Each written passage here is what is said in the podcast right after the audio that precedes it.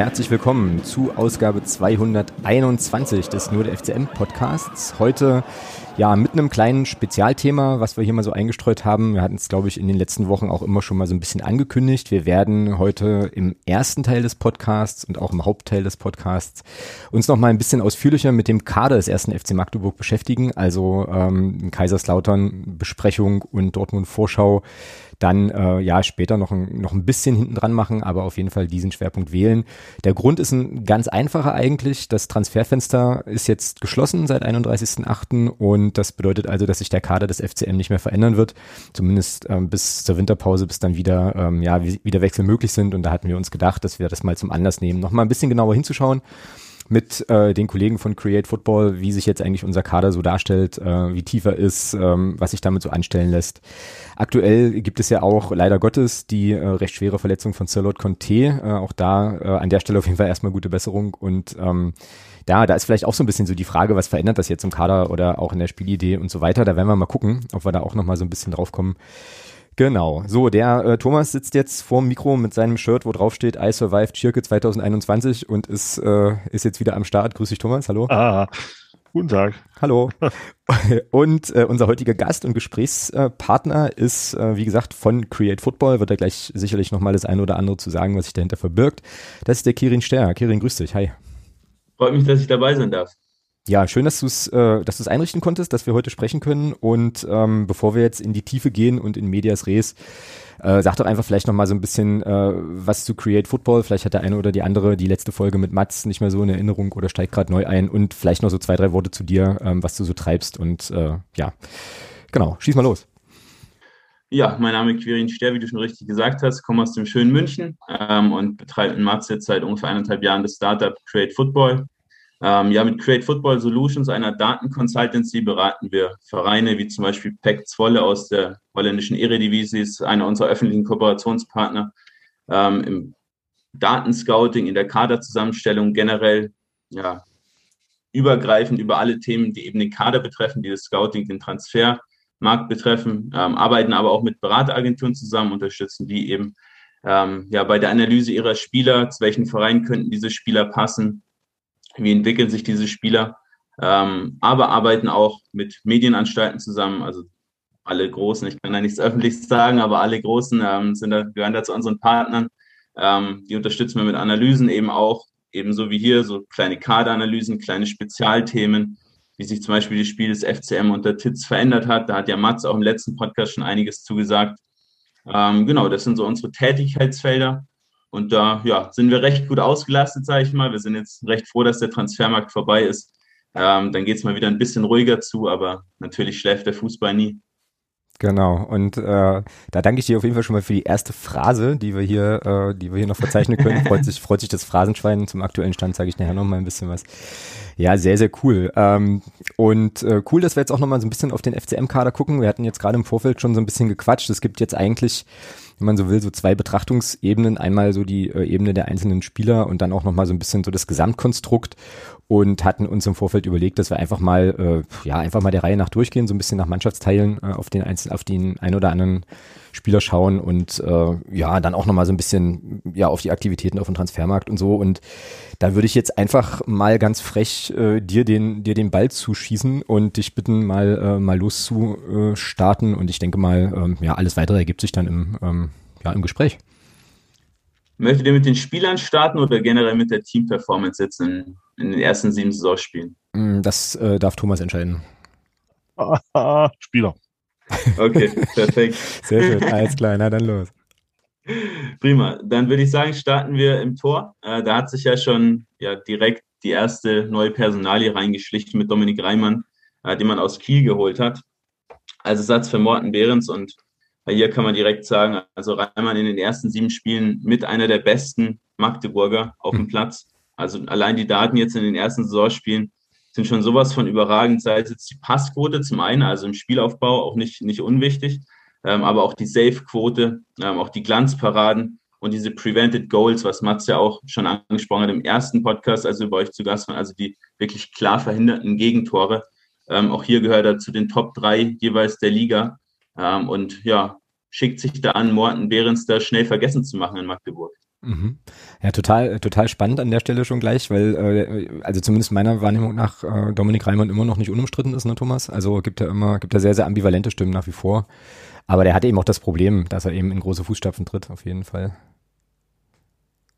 Ja, total. Also Behrens, ich, ich habe mir auch die Stats von ihm nochmal angeschaut, die tatsächlich über die Saison gesehen, über die letzte Saison auch ein bisschen schwächer waren. Aber gut, bei Reimann muss man jetzt auch mal abwarten. Sieben Spiele ist jetzt noch keine 100% valide Datenmenge, dass man jetzt sagen kann, wow, Wahnsinns super Transfer, sondern da muss man jetzt schon nochmal abwarten, fünf, zehn Spiele, um auch wirklich sagen zu können, okay, das war jetzt nicht vielleicht nur ein kurzes Leistungshoch, sondern diese ja, Qualität, gerade auch bei den Schüssen aus der kurzen Distanz, die er da an den Tag legt, wo er auch zu den besten Keepern der Liga jetzt schon gehört, ähm, ja, ist schon beeindruckend. Aber wie gesagt, Behrens war da auch sehr, sehr gut, gerade auch bei diesen Schüssen aus der kurzen Distanz, war da auch der beste Keeper sogar 2020, 2021. Ähm, und dementsprechend, ja, wie du schon richtig gesagt hast, sind es natürlich große Fußstapfen. Ähm, aber ich denke schon, dass er die auch schließen kann, gerade wenn man eben auch nochmal einen Blick drauf wirft, dass Magdeburg jetzt in der laufenden Saison sogar ja, bessere Abschlusssituationen für die gegnerischen Stürmer zulässt als in der vergangenen Saison, was vielleicht erstmal überraschend wirkt.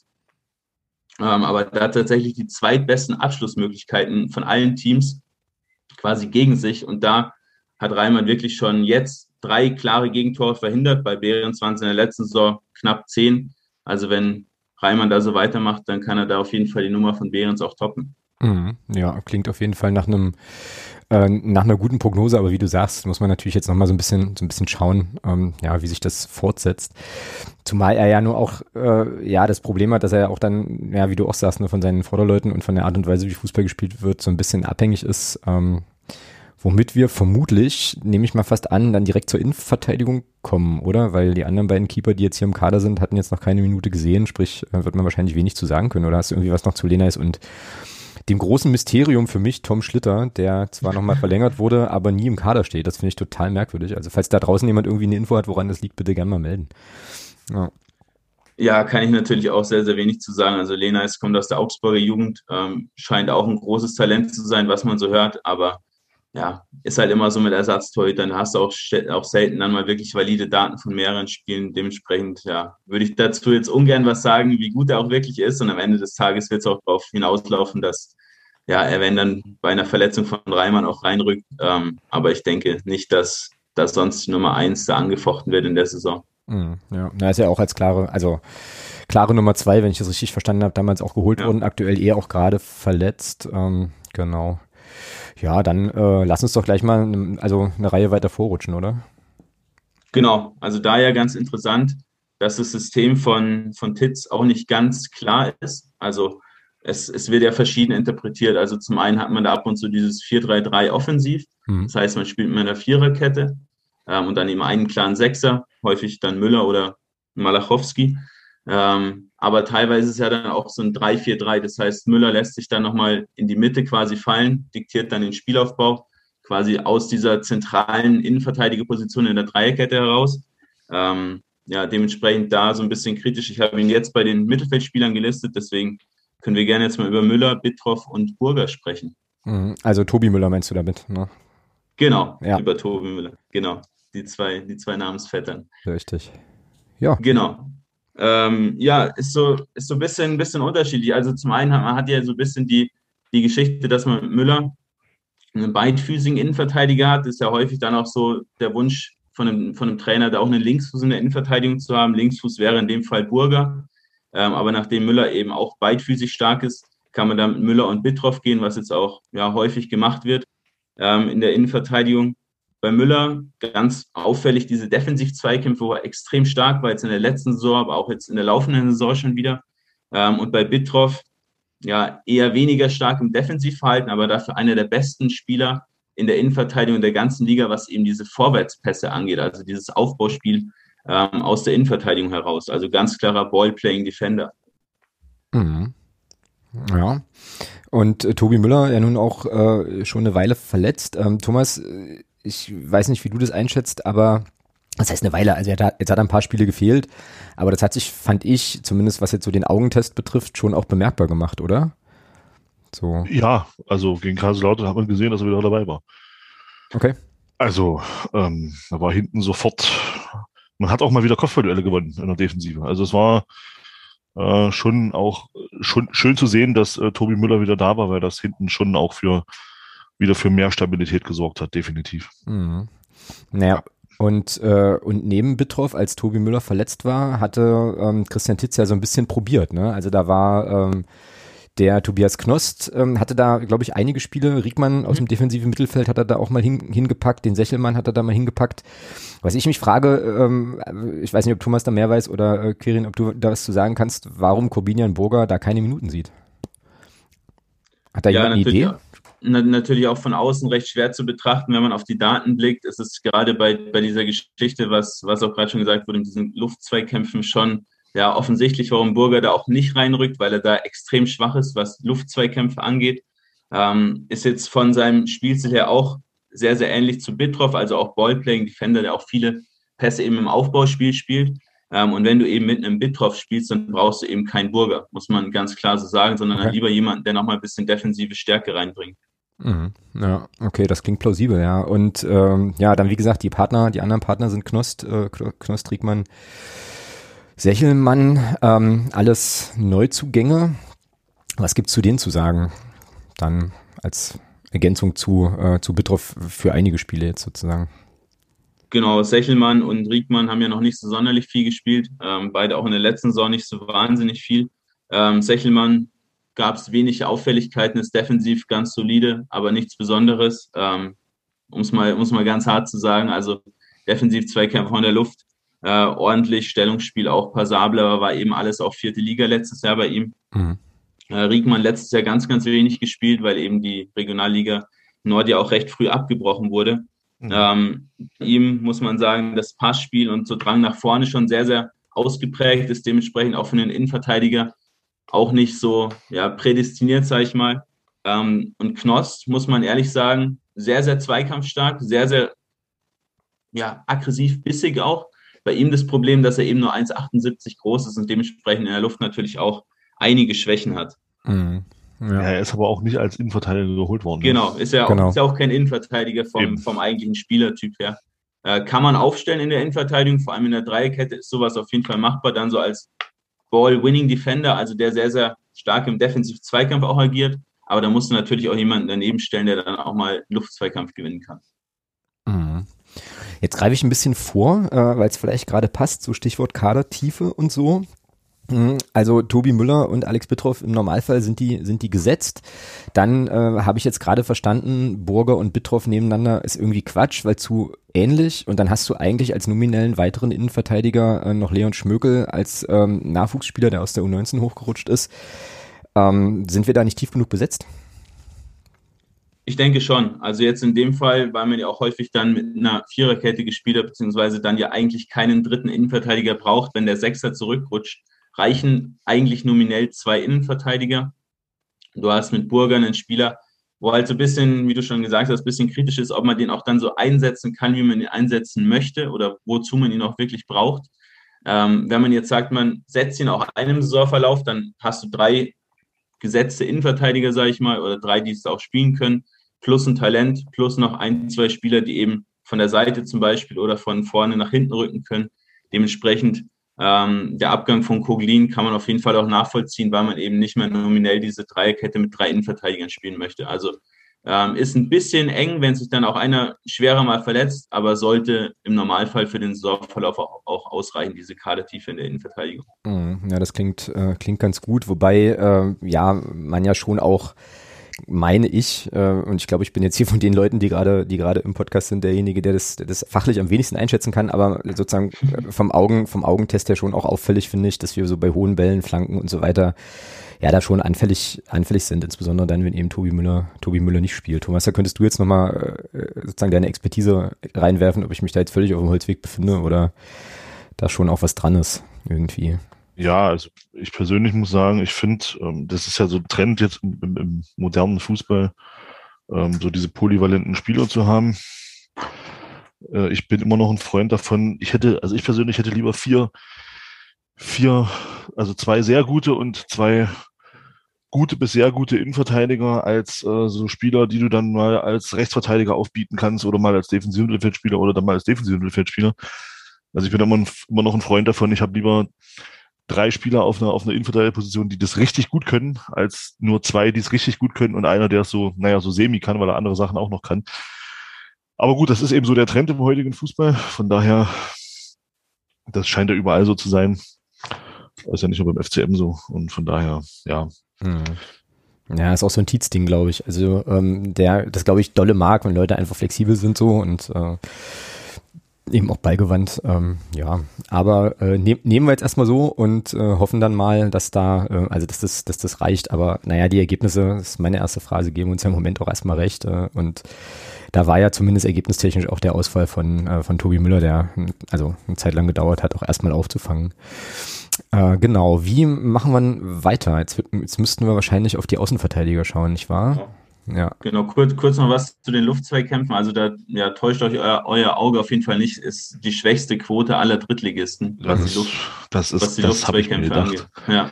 Das ist schon sehr augenscheinlich, ja. Also genau, ist, Müller, Müller und ja. Bittroff sind, sind ganz ordentlich unterwegs. Müller ist aber auch nicht überragend gut. Ähm, auch in der letzten Saison nicht überragend gut gewesen, sondern beide, beide recht, ja, ich, ich nenne es mal okay. Ähm, ja, hätte man generell nochmal überlegen können, ob man da nochmal mit einem sehr, sehr kopfballstarken Spieler auch nachbessert. Ähm, ja, gut, aber ist jetzt so, Transferfenster ist zu, damit muss man jetzt mit, damit muss man jetzt leben und ist halt auch eine finanzielle Geschichte natürlich, dass man sich als Magdeburg da jetzt auch keine drei, vier wirklich guten Innenverteidiger hinsetzen kann. Da muss man im Zweifel dann auch damit leben, dass man einen Spieler ja polyvalent einsetzen kann. Mhm, genau. Ja, dann lass uns mal auf die, auf die Außenverteidiger kommen. Da hat ja der Thomas mit Raphael Obermeier eigentlich einen, den er da gar nicht so gern sehen möchte, äh, sondern den lieber. den, den würde ich viel lieber weiter vorne sehen. Den, den, den lieber offensiv und da kann, äh, kann Quirin jetzt mal äh, das jetzt mal unterfüttern oder äh, den Zahn ziehen. Also keine Ahnung, was, was ist ein Raphael Obermeier eigentlich für, für ein Dude da hinten bei uns in der, in der rechten Verteidigung? Völlig verschenkt. meiner ja, Meinung nach. Hast, hast du nicht Unrecht, damit hat ja auch ab und zu mal offensiver gespielt. Ähm, in der letzten Saison generell ja eigentlich ein rechter Verteidiger, letztes Jahr ja quasi die ganze Saison als Linksverteidiger oder als linker Schienenspieler aufgeboten in der genau. Dreikette. Ja. Ähm, dementsprechend hat man jetzt den Abgang von Ernst, der im Prinzip vereinsintern ersetzt, indem man jetzt Obermeier wieder nach rechts ziehen kann. Ähm, mit Leon Belbel hat man eigentlich einen interessanten Linksverteidiger, der jetzt aber schon wieder verletzt ist, der auch in letztes Jahr sehr, sehr lang ausgefallen ist und sehr, sehr oft. Ähm, muss man mal sehen, ob man den vielleicht auch mal langfristig fit bekommt. Wäre auf Basis seiner, seiner schon sehr, sehr guten Werte schon interessant. Mhm. Ähm, generell muss man sagen, Obermeier und Belbel beide ihre Stärken eher offensiv als defensiv. Dementsprechend auch eine Dreierkette mit den zwei eben als Schienenspieler eigentlich, eigentlich besser vom Ansatz her als diese Viererkette, wo du die beiden eben hinten hältst. Mhm. Ja, definitiv. Genau, naja gut, und Raphael Obermeier hat natürlich noch den, äh, also Strichwort Polyvalenz und so, natürlich noch den großen Vorteil, wenn äh, man da auf der Seite was machen muss, wie zum Beispiel jetzt gegen Wiesbaden und dann bringst du Henry Rohrig rein, dann stellst du Obermeier eben auf die andere Seite, ja. Also das äh, geht dann, ja. funktioniert dann irgendwie auch ist immer so ein bisschen, wahrscheinlich so ein bisschen Fluch und Segen. Ne? Also bei den, beim Thema polyvalente Spieler fällt mir ähm, immer irgendwie ganz anderes Niveau wahrscheinlich, aber Tarek Chahed ein, der ja auch das Problem hatte, irgendwie aus, also außer Torwart alles spielen zu können, Thomas, ne? Und äh, damit aber auch nicht ja. so richtig, nicht so richtig, naja, nicht so einen richtigen Platz zu finden, einfach, ne? Ähm, wo man ihn regelmäßig hat. Aber gut, das Problem hat Raphael Obermeier nicht, der das passt schon. Ähm, genau. Ja. Bei ihm, bei ihm vielleicht noch als Ergänzung bei Obermeier auffällig diese progressiven Läufe, also die Beschleunigung mit dem Ball. Ähm, da ist er der stärkste Spieler im ganzen Kader und das ist eben auch einer der Faktoren, den Titz auch bei seinen vorherigen Stationen immer wieder reingebracht hat. Diese progressiven Läufe, einfach dieses, diesen, diesen Antritt mit dem Ball hinzubekommen. Das heißt, man verweilt nicht, wenn man angespielt wird, sondern sucht einfach die Flucht nach vorne. Ähm, ist was, was Titz da eben auch stark implementiert hat in Magdeburg und Obermeier. Aber auch Belbel sind eben zwei Spieler, die das ja sehr, sehr gut machen. Ähm, bei Belbel noch interessant, dass er jetzt an der laufenden Saison auch ähm, der Spieler ist mit den ligaweit zehntmeisten Dribblings. Mhm. Ähm, dazu noch ein paar Flanken, die jetzt nicht so wahnsinnig gut sind, aber ja, da kommen wir später noch mal ein bisschen drauf, wie sich auch dieses Verhältnis Flanken und Dribblings verändert hat im Vergleich zum letzten Jahr, eben auch mit Bezug auf den Mittelstürmer. Mhm, genau. Ja, spannend. Äh, schon so ein kleiner, so ein kleiner Cliffhanger gleich für die, äh, für den, für den zweiten, für den zweiten Teil. Da mhm. nochmal dann Danke an Stefan Krämer, der auf die Idee gekommen ist, Belbel zum Linksverteidiger zu machen. Mhm, ja. ja. Er wurde damals geholt wurde ja als, als Außenstürmer. Mhm. Und unter Krämer hatte dann, also Krämer hatte dann hinten links mangels Alternativen hinten links aufgestellt. Und so ist es eigentlich alles geboren ne, mit ihm. Ist ja häufig so bei diesen Wingbacks. Also ist ja auch bei einem Kostic beispielsweise in Frankfurt so, der eigentlich Flügelstürmer ist und dann eben gerade in der Dreierkette dann eben diese, diesen, ja, diesen Schienenspieler eben geben kann, wo einfach noch mehr Freiheiten hat, bisschen mehr eben auch aus der eigenen Hälfte kommen kann und dementsprechend ja auch ein bisschen mehr Zeit am Ball hat und dann auch bessere Aktionen starten kann, wie wenn er jetzt als Außenspieler da angespielt wird. Mhm. Ja. So, wenn wir jetzt nochmal eine, eine Reihe weiter vorrutschen, dann bin ich jetzt total gespannt auf äh, deine Einschätzung zu Andy Müller. Ich liebe den Burschen ähm, und wir hatten jetzt hier im Podcast auch schon öfter die Diskussion, dass, äh, naja, dass der nun defensiver noch spielt als in der vergangenen Saison. Also die Frage ob, also ist, ob das für ihn eigentlich irgendwie gut ist. Aber ich finde den, den Mann, der ist ja auch nur so 1,50 mit Arme hoch, äh, ich finde den einfach überragend mit seinen 21 Jahren äh, und so. Und äh, ja, also lass uns mal gucken auf die, auf den Bereich, also Sechser und äh, ja, Mittelfeld und so. Es sei denn, ich habe jetzt irgendwen äh, jetzt hier Hüfthof weggegrätscht und vergessen ähm, noch zu besprechen, dann stoppt mich. Gerne. Genau, weil jetzt, weil jetzt höchstens noch mit, mit Rorik. Ähm, bei ihm gab es jetzt aber nicht sonderlich viele auffällige Stats, weil er auch nicht so viel gespielt hat. Ähm, aber auch er sucht eben ja das Heil mehr in der Offensive als in der Defensive. Dementsprechend so klare, ich nenne es mal, wir nennen es immer Defensive Back bei uns, also so diese Verteidiger, Außenverteidiger, die einfach nur hinten bleiben. Sowas gibt es eben in Magdeburg gar nicht. Dementsprechend bietet sich eben auch dieses System mit den Schienenspielern an. Mhm, ja, Grüße an Nils Butzen an der Stelle. Ähm, genau. Thomas, du wolltest aber, glaube ich, auch gerade noch irgendwie, oder? Ja, wenn wir jetzt gleich an die Müller kommen, da bin ich persönlich der Meinung, ich würde ihn lieber gerne auf der 8 sehen, als so als klaren Sechser, weil ihm auf diese Sechser-Position, finde ich, was, was abhandengeht, was er letzte Saison oder was ihn letzte Saison, finde ich, sehr, sehr stark gemacht hat, so dieses Dynamische nach vorne. Was, der hat ja nicht ohne Grund fünf Tore gemacht letzte Saison. Ähm, und die sind ja immer dann entstanden, wenn er mit, wenn er mit Dynamik und Platz nach vorne gehen konnte. Ähm, dadurch, dass, dass wir da jetzt mit Krempicki und Condé zwei Spieler haben, die das natürlich auch sehr gut machen, ähm, bekleidet er jetzt so die Sechserposition. Wie, denn das, wie, wie sieht man denn das statistisch? Also da geht mir Andi Müller offensiv schon so ein bisschen ab, muss ich sagen. Also das finde ich ein bisschen schade, dass er jetzt da den klaren Sechser spielt, auch wenn er das richtig gut macht, gar keine Frage. Ja, aber ihm schon auffällig, dass er jetzt in der laufenden Saison seinen Defensiv-Zweikampf nochmal ordentlich nach oben gepusht hat. Also letztes Jahr Defensivverhalten, ja, war okay, aber jetzt nicht, nicht, nicht wahnsinnig gut. Dieses Jahr schon sehr, sehr gut. Also für einen Sechser eine ziemlich gute Defensiv-Zweikampfquote. Äh, bei ihm natürlich auch ein bisschen die, das Problem mit der Größe. Dementsprechend in, in, Magdeburg ja viele eher kleinere Spieler, deswegen auch diese vielen verlorenen Kopfballduelle. Ähm, bei ihm ist so ein bisschen was du gerade schon richtig gesagt hast, er kann zum einen den Weg nach vorne suchen, spielt auch ab und zu mal Achter, wenn er zum Beispiel Krempicki rausrotiert. Ähm, aber gleichzeitig hat er eben auch ein sehr, sehr gutes progressives Passspiel. Also bietet sich auch an, da eben zwischen die zwei Innenverteidiger sich reinfallen zu lassen, dementsprechend dann den Spielaufbau so ein bisschen zu leiten, zusammen mit, ähm, mit Bitroff. Und das ist jetzt so ein bisschen die Rolle, glaube ich, in die man ihn reinbringen will. Ja. Ähm, meiner Meinung nach was bei ihm noch so ein bisschen abgeht, ist, die, ist auch die Qualität in diesen Pässen, dass die auch wirklich genau auch kommen, ins letzte Drittel beispielsweise. Ähm, aber da junger Spieler, der wird da mit Sicherheit dran arbeiten und im Laufe der Saison da auch besser drin werden. Mhm. Ja, naja, und für die, also okay, äh, 21, äh, so für das Alter finde ich, macht er das auf der Position, die ja im Aufbauspiel, wenn ich da nicht ganz auf dem Holzweg bin, äh, auch unfassbar, unfassbar wichtig ist, macht er das halt schon trotzdem auch, äh, finde ich, zumindest wieder Augenschein, ne, äh, auf einem sehr, sehr, sehr, sehr hohen Niveau. Mhm. So, und äh, was die Defensiv-Zweikämpfe, also zumindest in der Luft betrifft, also ich habe da immer noch diese, die, die Duelle äh, mit Nilsson vor Augen von, von Wiesbaden, was einfach unfair war, weil der einfach halt, keine Ahnung, sieben Meter größer ist. Und dann ist es natürlich auch ein bisschen, also dann, dann hast du irgendwann wahrscheinlich auch, ja, hat es ja auch gerade schon gesagt, einfach körperliche Limitationen, die du dann halt mit nichts mehr ausgleichen kannst. Ne? Das ist dann schon klar. Genau. Ja. Okay, wen haben wir denn hier noch alles so in unserem, äh, in unserem defensiven oder überhaupt im Mittelfeld? Äh, da wäre zum Beispiel noch der Kollege Amara Condé zu nennen, der bei uns zumindest ähm, in meiner Bubble auch äh, ganz gut positiv eingeschlagen hat. Der wurde vor der Saison so ein kleines bisschen auch so als Königstransfer äh, bezeichnet von dem einen oder der anderen. Und äh, da könnte ich mir aber auch vorstellen, dass die Zahlen das auch gut unterstreichen, oder? Absolut. Ich würde nochmal einen kleinen Schlenker machen über Adrian Malachowski, dann können wir sehr gerne. die Sechser-Position abschließen. Ja, sehr gerne. Ähm, und dann so ein bisschen auf die zwei Achter eingehen, also vor allem Krempicki und Condé, was, was ja jetzt ja in den ersten Saisonspielen aufgestellt wurde. Ähm, ja, bei Malachowski auffällig, dass er eben auch einen sehr, sehr guten Defensiv-Zweikampf an den Tag legt, eben ähm, wie Andreas Müller auch, ähm, aber ein sehr, sehr schlechtes Stellungsspiel hat. Also was jetzt zum Beispiel Pässe abfangen angeht, ähm, so diese offenen Räume zu füllen, ja, das liegt ihm nicht so besonders. Ähm, also war schon wirklich auffällig seine recht schwache Zahl da. Ähm, und auch dieses progressive Passspiel, was eben Müller zeigt, dieses Aufbauspiel, ähm, kann Malachowski nicht so besonders gut. Also bei ihm mehr so Ball-Winning Midfielder, also der einfach abräumt, aber dann war es das auch leider. Also da kann er mal einen kleinen Pass zur Seite spielen, ein bisschen den Spielaufbau so lenken, aber so diese bisschen weiteren Pässe, da sollte man ihn eher nicht mit betrauen. Mhm. Er wäre dann wahrscheinlich eher ein Spieler für die Doppelsechs, oder? Malachowski.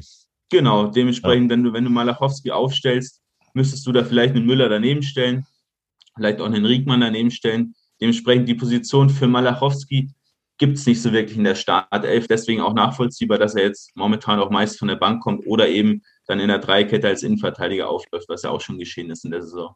Hm, okay, und der kommt ja immer, äh, also doch, er kommt eigentlich immer dann rein, wenn es irgendwie darum geht, äh, so im letzten, im letzten Schwung des Spiels eben noch ein Ergebnis zu halten oder möglichst nichts mehr zu kassieren. Ja. Und dann, ja, erklärt sich das vom, also für mich jetzt auch nochmal nach den Ausführungen auch nochmal noch mal besser oder erscheint das auch wie ein völlig, äh, ja, völlig naheliegender Wechsel dann irgendwie immer, ne? Weil das eben so, dann so seine Rolle ist. Genau. Jo. Dann jetzt zu deinem, zu deinem Liebling, Amara Condé. Genau. ähm, ja, sehr, sehr spannender Spieler, habe ich auch im Vorfeld vom Podcast Mats nochmal geschrieben. Der hat auch direkt gesagt, den hat er schon seit, seit ja, einer gewissen Weile auf dem Schirm, ähm, weil der wirklich in Essen überragende Stats hatte. Also in der Regionalliga sehr, sehr guter Defensiv-Impact. Der fehlt ihm jetzt noch so ein bisschen, ist ja auch ja, ziemlich kleiner Spieler, auch mal wieder. Mhm. Ähm, habt ihr einige davon. Äh, dementsprechend ist es natürlich nochmal ein Unterschied, ob du jetzt dritte oder vierte Liga spielst. Da ist die Physis in der dritten Liga schon nochmal eine andere. Mhm. Ähm, aber der wird da mit Sicherheit auch noch hinkommen und sich an dieses Niveau so ein bisschen anpassen. Aber ist jetzt auch nicht schlecht. Äh, ist jetzt im Defensiv-Zweikampf ganz solide ähm, und führt eben so diesen klassischen Part dieses Box-to-Box-Midfielders aus, also dieses Achters, der so diesen Ball zum einen defensiv erobern kann, zum anderen aber auch offensiv auflegen kann für den Mitspieler, hat sehr, sehr viele Torschussvorlagen aufzuweisen. Mhm. Ähm, und bei ihm eben auffällig diese progressiven Runs auch wieder, also was auch Obermeier zum Beispiel ausmacht, diese Beschleunigung mit dem Ball, Dribblings, da ist er eben auch sehr gut und das macht eben diesen Spielertypen des Achters auch aus, dass er den Ball eben mit großen Schritten so durchs Mittelfeld tragen kann. Mhm. Ja, das äh, bestätigt zumindest das, was man, was man von ihm auch immer so immer so ganz gut sehen kann. Äh, ich erkenne hier so ein bisschen vielleicht auch schon eine Präferenz für von, von Spielern so im Tietz-System, das scheint er zu mögen, ne? Also das äh Ja, diese, diese ja, physisch und schnell und ja, ein bisschen aggressiv, hohe Intensität, also das ist so, ja, Titz-Fußball, so wie er in der Seitenlinie ist, meistens zumindest, so ist, so ist auch sein ja präferierter Spielertyp. Mhm, genau. Zu Condé noch ganz interessant. Ähm, er verfügt auch über ein äußerst präzises Passspiel, also mit einer der besten Passquoten im ganzen Kader. Fast 90 Prozent der, äh, der, der Pässe kommen an. Auch ja auffällig viel für so einen Mittelfeldspieler, gerade auch für so einen Achter, die häufig dann ja nicht so gut im Passspiel sind. Ähm, und er hat auch die meisten Fouls aller Drittligaspieler gezogen in der laufenden Saison. Also wird fast viermal gefoult pro Spiel ähm, und kann damit natürlich eben auch gute ja, Freistoßmöglichkeiten auch ziehen für seinen Verein. Ha, hm, naja, aber die sind, ja, kommen wir später noch drauf, auch nicht gerade naja. Ja, erfolgreich. Also warte mal, Thomas, warte mal, Thomas, meinst du das naja jetzt in Bezug auf Condés äh, Foulziehsituation oder auf das nein, Verwerten nein. Der, der Situation, die daraus die, entstehen? Auf das, was dann daraus entsteht, weil ja, okay. das, was das, was Kirin gerade sagt, das ist ja, das ist ja auch äh, genau das, was, was, was auffällt, ja, also was ja wirklich augenscheinlich ist bei ihm und äh, wir machen halt aus diesen Dingern gar nichts. also, ja. ja. Ja, das stimmt. Da habe ich mir, ich habe ja die zweite, die zweite Halbzeit gegen Kaiserslautern habe ich ja sehen können ähm, auf der Einschulungsfeier und habe mir dann halt immer irgendwie noch was vom Buffet geholt, wenn wir einen Freistoß oder einen Eckball hatten, weil ich dachte, da passiert eh nichts, kann ich mir jetzt nochmal schnell einen ja, einen so ist, so ist es leider. genau. So genau. Ja. Ja, na gut, aber. Ähm, aber stell dir mal vor, wir wären da auch noch gut. Ich wollte es gerade sagen, ich wollte es gerade sagen, dann können wir eigentlich abhalten. Hätte, ne? hätte der Christian Beck nicht abgeben dürfen. Den kann man da immer vorne anspielen, wie so ein Leuchtturm. Ja, jetzt hast du was gesagt, Kirin. Oh je, oh je, oh je, oh je. Oh je, das wird wieder für. Das oh, gibt das doch wieder Ärger. Für, das äh, gibt wieder Ärger, ja. Ja, genau. Ähm, gut, aber anderes Thema, andere, andere Geschichte. Aber der ist zu alt. Der ist zu alt. Ja, ja. Genau. Okay. So, ähm, Haben wir noch wen in dem Bereich? Oder Krempiki. also Krempiki fällt da noch rein. Krempiki, ne? der, der ist jetzt genau. hier, also ich habe jetzt die Transfermarkt.de Liste offen und da ist er halt im offensiven Mittelfeld unterwegs. Krempiki ist für mich ähm, hatte ich im, also in, in unserer Saisonvorschau-Folge gesagt, für mich ist das so ein bisschen derjenige, der die das Potenzial hat, vielleicht die größte Überraschung zu werden ähm, oder den positivsten, ähm, ja, die, die, die positivste Überraschung zu sein, weil als der geholt wurde, war man so ein bisschen, mh, hm, naja, mal gucken, war jetzt in Duisburg lange verletzt und so und ähm, ja, vielleicht so ein kleines bisschen so jemand, mit dem man, dem man nicht unbedingt äh, auf dem Zettel hat, dass er gleich so viele Minuten sieht, aber ähm, für mich rechtfertigt er die äh, im Moment absolut. So, wie ist das statistisch zu bewerten, was er da so treibt, der Kollege? Ja, nicht so sonderlich gut. Also ah, okay. auffällig, Spannend. auffällig, auffällig ganz klar, ähm, da hat auch Transfermarkt schon recht, dass sie ihn eher als offensiven Mittelfeldspieler listen als als zentralen Mittelfeldspieler. Defensiv kommt da nicht sonderlich viel, also da deutlich schwächer auch als Condé, wenn du die zweimal vergleichst und nebeneinander stellst. Mhm. Ähm, Krempiki mehr so dieser, ja, man kann schon fast sagen, Advanced Playmaker, also so ein bisschen diese Spielmacherrolle, die er so in sich hat, aber auch noch nicht so wahnsinnig gut ausführt. Also er kreiert schon Chancen, so ist es nicht. Aber zum Beispiel der Abschluss extrem schwach, also wenige Schüsse und die kommen auch selten aufs Tor. Dazu das Dribbling auch nicht besonders gut und generell dieses finale Passspiel, also diesen finalen Pass, Steckpass oder eine Torschussvorlage mal zu liefern, kommt mir da auch noch zu wenig. Dafür, dass er ja schon bei Duisburg auch gar nicht so eine schlechte Rolle gespielt hat in den letzten Jahren, erwarte ich mir da schon noch ein bisschen mehr, wenn ich ehrlich bin, auf der Position. Und ist auch so, wenn ich es jetzt schon mal ein bisschen vor, vorgreifen kann, so die Achterposition, somit die Position, wo ich sage, da hätte vielleicht nochmal ein Spieler mehr gut getan in der Verpflichtung oder in der Transferperiode mhm. äh, als Verpflichtung. Mhm. Ähm, aber von den Sachen, jetzt hatte ich gerade so den Gedanken von den Sachen, die du gerade sagtest, die dir bei Krempiki so ein bisschen fehlen. Das sind ja eigentlich all die Dinge, die Barisch Artik halt gut macht äh, und so. Und jetzt habe ich mich gerade gefragt, äh, weil die spielen ja schon oft, also stehen ja auch oft zusammen auf dem Feld, ob mhm. nicht der Umstand, dass Barisch Artik ja so Dreh- und Angelpunkt unseres Offensivspiels und so unser klassischer Spielmacher eigentlich ist, äh, nicht vielleicht auch dazu führt, dass Krempiki dann eben mit den Sachen, die er, die er eigentlich gut kann, nicht so zur Geltung kommen kann. Weißt du, wie ich meine? So? Auf jeden Fall, auf jeden Fall. Das ist ja häufig so das Problem, wenn du jetzt, man kann ja mal so ein bisschen größer denken, bei Barcelona immer auf Messi gespielt. Natürlich wird dann die linke Seite viel mehr vernachlässigt und wenn halt immer alles über, über Baris Artik geht, ist klar, dass andere Spieler natürlich vernachlässigt werden. Also da ist so ein bisschen, ja, die Krux auch an der Geschichte. Da kann man auch überlegen, ob man Artik vielleicht nicht mal generell mehr ins Zentrum zieht ähm, und den Flügel dann freimacht für einen anderen Spieler nochmal. Ähm, aber ja, sehe ich auch so ein bisschen als Knackpunkt, der Krempicki da momentan so ein bisschen das Genick bricht, dass er eben nicht so eingebunden wird, weil es eben andere Spieler gibt, die auch schon gefestigter sind mit ihren Qualitäten im Mannschaftsgefüge. Mhm. Ja, oder nochmal andersrum gedacht, ne? Also könnte natürlich auch wieder äh, zum Vorteil gereichen. Barisch Attic wird uns demnächst mal fehlen. Er hat jetzt, glaube ich, vier gelbe Karten und äh, ist ja auch, äh, also ne, kündigt sich ja immer gerne. naja, genau, der kündigt sich ja verbal beim Schiedsrichter immer schon ganz gerne mal an für eine gelbe Karte so. Ähm, äh, so, wenn man das nochmal andersrum denkt, äh, könnte das natürlich, also, naja, weiß ich nicht, ob das so geht, ne? Aber wenn Artik mal, äh, mal nicht spielen kann, aus was für Gründen auch immer, dass dann vielleicht Krempiki diese Rolle so ein kleines bisschen mit übernehmen kann. Äh, wobei wir uns, glaube ich, hier auch alle einig sind, dass äh, Barisch Artik wahrscheinlich überdurchschnittlich gut ist, auch für die Liga, äh, nehme ich mal an. Und ähm, das dann vielleicht nicht ganz funktioniert, aber zumindest einen kleinen Teil der Aufgaben wird dann Krempiki vielleicht, vielleicht schultern können. Weiß man ja nicht, mal gucken. Wäre cool. So. Genau, da können wir eigentlich direkt mal überleiten äh, genau. zu den Stürmern, zu denen ich auch Artig jetzt in dem Fall zählen würde, weil er auch schon ähm, auch mal als zentraler Stürmer gespielt hat, jetzt häufiger dann eher mal über den linken Flügel gekommen ist. Mhm. Ähm, ich sehe ihn aber persönlich auch eher zentral. Grund dahinter ist, er geht schon oft ins Dribbling, aber seine Dribblings sind häufig nicht gut. Also die Quantität stimmt, aber die Qualität ähm, ist, jetzt auch, ist jetzt auch im Liga-Vergleich nicht, nicht gerade gut. Und sowas ist einfach für einen Flügelspieler wichtig. Wir kommen ja später noch zu den Flügelspielern im Kader und da gibt es schon ein paar, die da auch ja eine ganze Ecke besser nochmal sind. Dementsprechend ihn vielleicht als Zehner so ein bisschen reinwerfen. Das heißt, vielleicht Condé so als Achter, Artig so ein bisschen vorgezogen als Zehner. Könnte ein bisschen zu offensiv sein, ähm, aber würde Artig bestimmt auch nicht schlecht zur Geltung kommen. Hm. Weil er das ja so auch spielt. Also genau. die, also die, ich sag mal, die interessanten, die, die, die, ja, die gefährlichen Szenen, die Barisch Artig einleitet, sind häufig durch die Mitte und teilweise über rechts, aber über links gar nicht. Also man sieht dann schon, wie er sich auch auf dem Rasen bewegt. Also ich, mir, mir fällt jetzt spontan der, der Pass auf Sörlot Conte im, im Spiel in, gegen Wiesbaden ein, zum mhm. 1 zu 0. Genau. Den er da, den er da auch aus dem Zentrum heraus spielt. Und äh, er ist, und das macht ihn halt auch so stark aufgrund seiner Beidfüßigkeit, kann er natürlich dann diese, diese Steckpässe auch wunderbar spielen, egal mit welchem Fuß, egal wie er da steht. Und die kommen halt häufig durch die Mitte. Also die, diese linke, diese linke Position, auf der er dann nominell steht, die, die bekleidet er ja eigentlich kaum. Er ist ja überall auf dem Rasen und eigentlich auch sehr, sehr häufig schon da, wo du gerade sagst, Kirin, da auch im Zentrum zu finden. Also mhm. da bekommt er meiner Meinung nach aus, zumindest so von dem, was ich so sehe, bekommt er dort auch die meisten Zuspieler. Also er wird auf, auf, auf den Außenpositionen gar nicht so häufig angespielt. Mhm, dagegen haben ja, sie auch, ne? Also das Tor, was er da vorbereitet ja. äh, mit dem mit ja. dem Pass auf mit dem Pass auf Obermeier, äh, den Krempiki dann im Übrigen verwandelt, das war ja auch ein Pass, der glaube ich aus der Zentrale kam, wenn ich das richtig im Kopf habe. Ja, ja, genau, genau. Das ist ja immer so diese Position die er da spielt. Und zumal, also deswegen ist diese nominelle Aufstellung da auf links außen, aber er spielt ja keinen klassischen links außen in dem Sinne. Er spielt ja eigentlich schon eher das, was Kirin sagt, er spielt ja schon eher diesen Zehner. Mhm. Genau, sieht, sieht man auch ganz schön an seiner Heatmap. Also ist ein ziemlich wenig für einen linken Flügelspieler da auf dem linken Flügel unterwegs.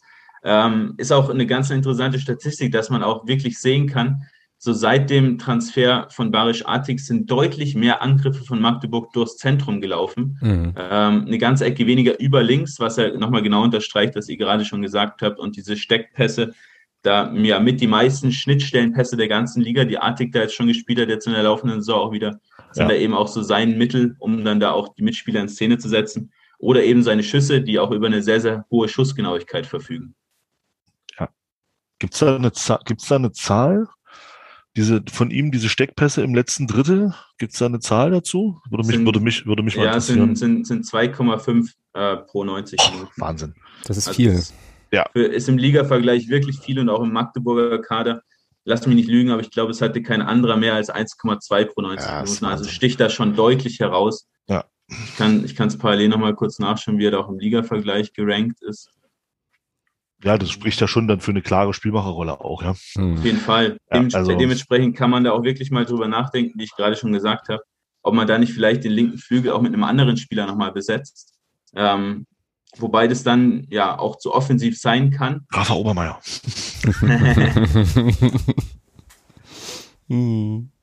so, ja, spielt die, spielt die viertmeisten oder hat jetzt schon in der Saison die viertmeisten Schnittstellenpässe gespielt. wer ist denn da noch, wer ist denn da noch drüber? Marcel, Riss, Marcel Risse. Okay. Äh, Immanuel Peray von, von Borussia Dortmund 2. Mhm. Ähm, und Tolga Cigerci von, äh, von, von Victoria. Genau, also okay. sind, sind schon wirklich starke Spieler. Steinert von 1860 München kommt dann da auch noch. Ähm, ist so die Top 5. Aber ja, sind ja mit Risse und Cigerci eigentlich auch zwei, ja, ja. Also ich sage mal Bundesligaspieler, die da ähm, um Artig herumschwirren. Hm, genau, und der Dortmunder Kollege fällt, glaube ich, gegen uns aus, wenn ja. ich das richtig, äh, wenn ich das richtig im Kopf habe. nee, Oder, nee, nee Tigges fällt aus. Ja, Tigges, aber er auch. Also das war, glaube ich, noch, Ach, er auch. Ach so, noch Tigges, okay. neu. Äh, lass mich jetzt keinen Quatsch erzählen, aber da kommen wir nachher, Thomas, können wir beide nochmal gucken, wenn wir nachher noch über, äh, über Dortmund reden. Ähm, ja, ich finde es jetzt hier so schnell nicht.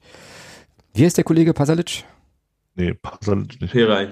Achso, verdammt, nee, dann, also ich meine den Pasalic, äh, damit. Dann ja, ist auch nicht, ist, ist für uns auch nicht schlimm, wenn, wenn der ausfällt. Also, äh, okay, okay. Er hat, auch, okay. Er hat auch einen brutalen Abschluss, der Typ. Ja, gut, dann will ich, will ich keinen Quatsch erzählt haben, aber der ist, äh, also der äh, schrieb man, schrieb vorhin jemand in der Unterstützerin, Unterstützergruppe, ist auch raus. Genau. Äh, okay, dann haben wir hier, glaube ich, in dem Segment noch Jason Checker, ne, zu nennen, der immer mal, äh, immer mal reinkommt. Kleiner Dribbler mhm. Schalke, von Schalke was bei ihm zu sagen, außer dass er, oh, das, nee, ich reite da nicht drauf, nein, ich reite da nicht drauf rum. Äh, nee, äh, Jason Schicker, genau. Hau, hau raus. ähm, ihn finde ich ganz interessant, hatte ich gar nicht so richtig auf dem Schirm. Ähm, aber ist auch jemand, ja, den man auch eingebunden bekommen könnte, vielleicht doch als Krempiki-Ersatz, äh, wäre so eine Option. Wobei Chica ähm, auch in Schalke immer mal wieder über die Flügel kam, ist er beidfüßig stark, auch immer mal wieder über den rechten Flügel und zieht dann eigentlich mehr so Inside-Forward-mäßig ähm, vom Flügel zum Zentrum, verfügt über ein sehr, sehr gutes Dribbling, auch viele Abschlüsse, die er da bei Schalke äh, geliefert hat. Ja, elf Tore, vier Vorlagen in der abgelaufenen Saison und zeigt schon also ein bisschen, wohin es bei ihm geht. Also weniger jetzt einen Mitspieler suchen, sondern dann lieber auch mal selbst aufs Tor schießen. Mhm. Aber ist, ist auch einer, ja, sind spannende Spieler, die jetzt da auch aus der vierten Liga gekommen sind. Also mit Condé, mit Cheka, auch mit Lukas Schuler ähm, da hat man schon ganz gutes Scouting betrieben, muss man, muss man ganz offen so sagen.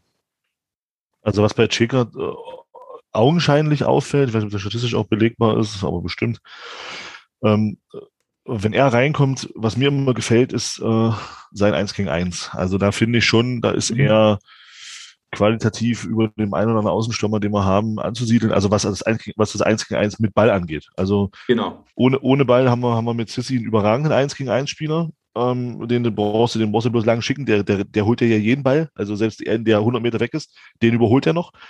Ähm, aber bei, bei Cheka gefällt mir halt wirklich sehr, sehr gut das 1 gegen 1, vor allem mit Ball weil er unheimlich, unheimlich stark ist, unheimlich quirlig und da viel, also das ist mir vor allem in Habe so aufgefallen.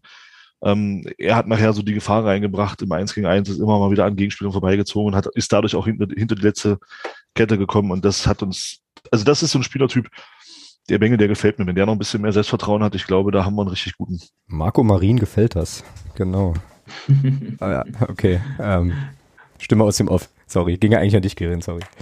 Nee, aber, aber hast, du, hast du auf jeden Fall recht damit. Also jetzt in der laufenden Saison fast sieben Dribblings pro 90 Minuten. Ähm, auch eine ziemlich gute Erfolgsquote. Also zeigt schon ganz klar auf, was du auch gerade gesagt hast, dass er da eben stark ist. Ähm, dazu noch der Abschluss, wo er auch über eine sehr, sehr hohe Genauigkeit verfügt.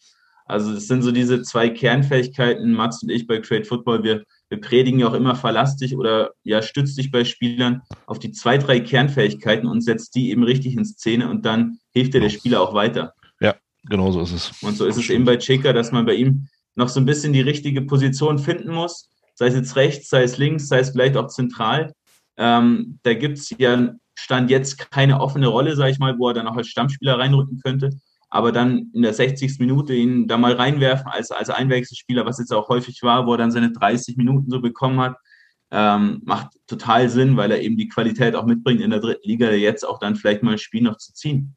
Mhm, ja, naja, und ist jetzt vielleicht für ihn ähm, auch gar keine schlechte Situation mit 21 äh, so eben die paar Minuten zu nutzen, sich ein bisschen langsam ranzutasten an, äh, an diese Geschichten und äh, ja, dann da so seinen Platz zu finden. Und ich glaube, da hat er mit äh, Christian Tietz auch einen Trainer, der, also der ihn da entwickeln kann, da bin ich ziemlich sicher. Bin mhm. gespannt, bin sehr gespannt. Wie lange ist der bei uns? Der hat, glaube ich, noch, noch zwei Jahre. Der hat, ne? glaube ich, zwei Jahre Vertrag. Mhm, genau, ja.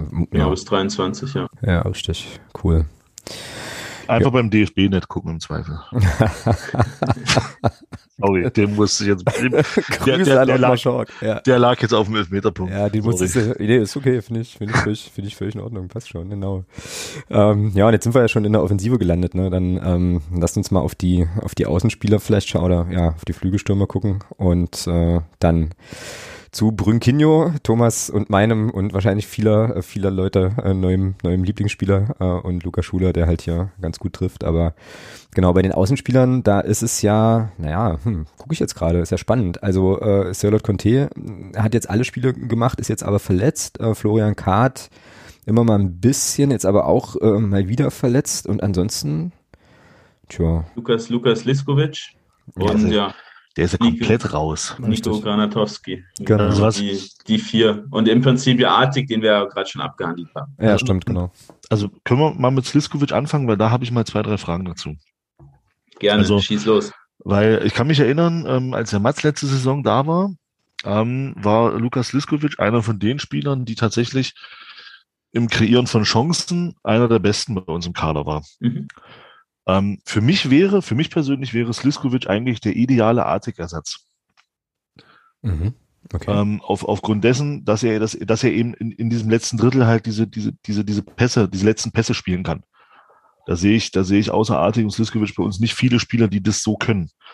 Ähm, liege ich da jetzt komplett falsch, jetzt bezogen auf die Daten der letzten Saison, weil wir müssen in dieser Saison, das hat er nun leider noch gar nicht gespielt. Ja. Ähm, oder, oder bin ich da total auf dem Holzweg? Nee, du liegst tatsächlich ziemlich richtig. Also da könnt ihr vielleicht auch gleich nochmal so ein bisschen erklären, wo es auch eurer Meinung nach dran liegt, dass der ja einfach keine Rolle spielt. Ich kann es mir aus Datensicht nicht erklären, ähm, weil wie du schon richtig gesagt hast, da hat auch, auch Mats euch ja schon so ein bisschen aufgeklärt, ähm, gerade was diese Pässe angeht, also die Torschussvorlagen in der Schweiz, in der zweiten Schweizer Liga, fast eineinhalb Torschussvorlagen pro 90 Minuten ist ein überragender Wert. Ähm, dazu ja, viele Dribblings, die auch mit einer guten Qualität abgeschlossen hat und sehr, sehr viele Abschlüsse. Also drei, ja, wieder Kernfähigkeiten, die du sowohl auf dem rechten als auch auf dem linken Flügel einsetzen kannst. Ich sehe ihn so ein bisschen tendenziell eher auf dem rechten Flügel, da als Linksfuß dann zur Mitte ziehen kann und abschließen, was er sehr, sehr gerne macht. Mhm. ähm, also möglicherweise auch ein sehr laut Conte-Ersatz mhm. bei seiner Verletzung jetzt. Da könnte man dann auch über die Flügel nochmal ein bisschen mehr Torgefahr auch erzeugen, ähm, weil es häufig ja so ein bisschen ist, dass man eher durchs Zentrum kommt, wie ich ja schon gesagt habe. Aber über die Flügel, ja, die Torschüsse noch so ein bisschen auf sich warten lassen. Da ist man auch im Liga-Vergleich nur so mittelmäßig unterwegs. Ähm, über die Flügel. Ähm, ja, dementsprechend würde ich mir da wünschen, dass er da mal seine Chance bekommt, jetzt auf dem rechten Flügel. Aber ja, jetzt seid ihr dran. Woran liegt es eurer Meinung nach? Ich denke, dass er für das Offensivspiel von Titz ein Ticken zu langsam ist. Mhm. Könnte sein. Das ist, meine, das ist meine Vermutung. Weil wenn du guckst, so vorne die drei, mal abgesehen von Artig, ähm, aber äh, über Soller brauchen wir nicht reden. Der hat das Wort Schnelligkeit im Fußball der dritten Liga neu definiert.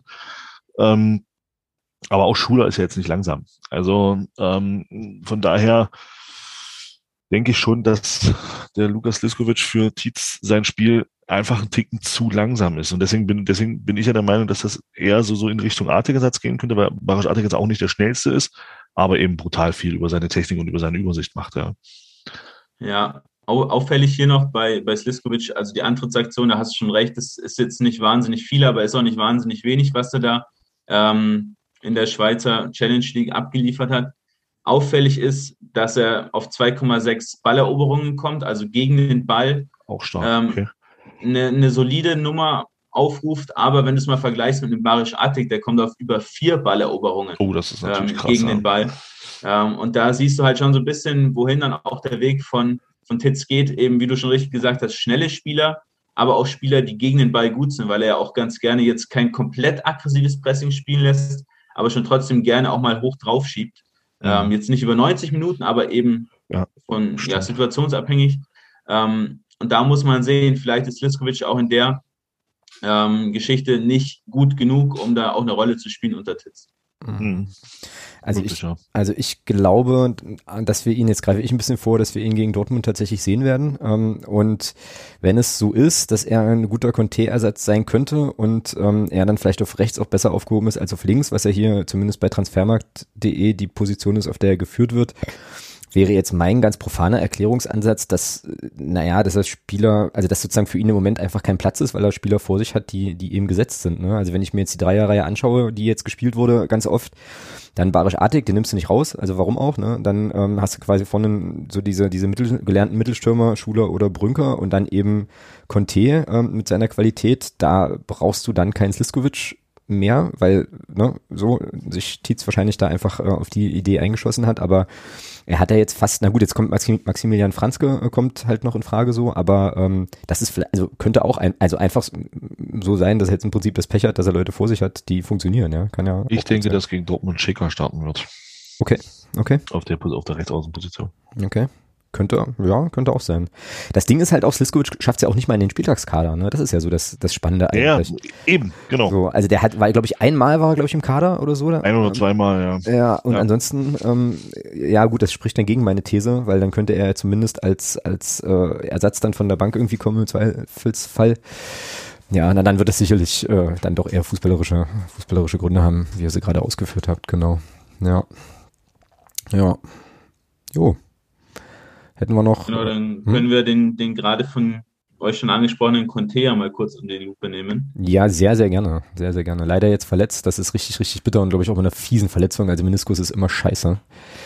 Ja, ja genau. zum Glück kein Kreuzbandriss. Das wäre das wäre noch eine viel schlimmere Katastrophe gewesen. Mm, mm. Von daher gut, dass es in Anführungsstrichen nur Meniskusschaden ist. Aber es, ja. hätte auch, es hätte auch schlimmer kommen können im Knie was, was ich ja ganz interessant finde, dass man ja Bertram quasi auch wieder vereinsintern so ein bisschen ersetzt bekommen hat. Also Conte war ja schon da. Ähm, mhm. Auch Kart, den man ja letztes Jahr schon hatte, den man jetzt ja fest verpflichtet hat und auch mit Sliskovic, den man ja auch schon im Verein hatte, ja auch hier keinen Neuzugang geholt, eben auch wie bei, wie bei Ernst in der Verteidigung, mhm. ähm, sondern einfach ja vereinsintern aufgefangen und sich da, stattdessen auf anderen Positionen so ein bisschen mehr verstärkt. Mhm. Ähm, ja, Conte äh, bei ihm. Da kann ich auch nochmal noch mal die Zahl sagen. Der hat jetzt letztes Jahr ähm, und jetzt auch im, im, ja, mit dieser Saison ähm, in Verbindung kam auf 3,3 Balleroberungen gegen den Ball. Also auch hier eine, eine Nummer stärker nochmal. Und wenn du jetzt die zweite Schweizer Liga ähm, so ein bisschen vielleicht unter der dritten Liga anordnest oder etwa auf einem Niveau, dann sieht man schon, dass Liskovic da auch eine Ecke schwächer ist. Mhm, genau. Ähm, bei Conte natürlich Tempo, Antrittsaktion überragend gut, also progressive Läufe auch sehr, sehr stark. Ähm, auffällig aber, dass er mit seinem Dribbling noch nicht ganz so klar kommt.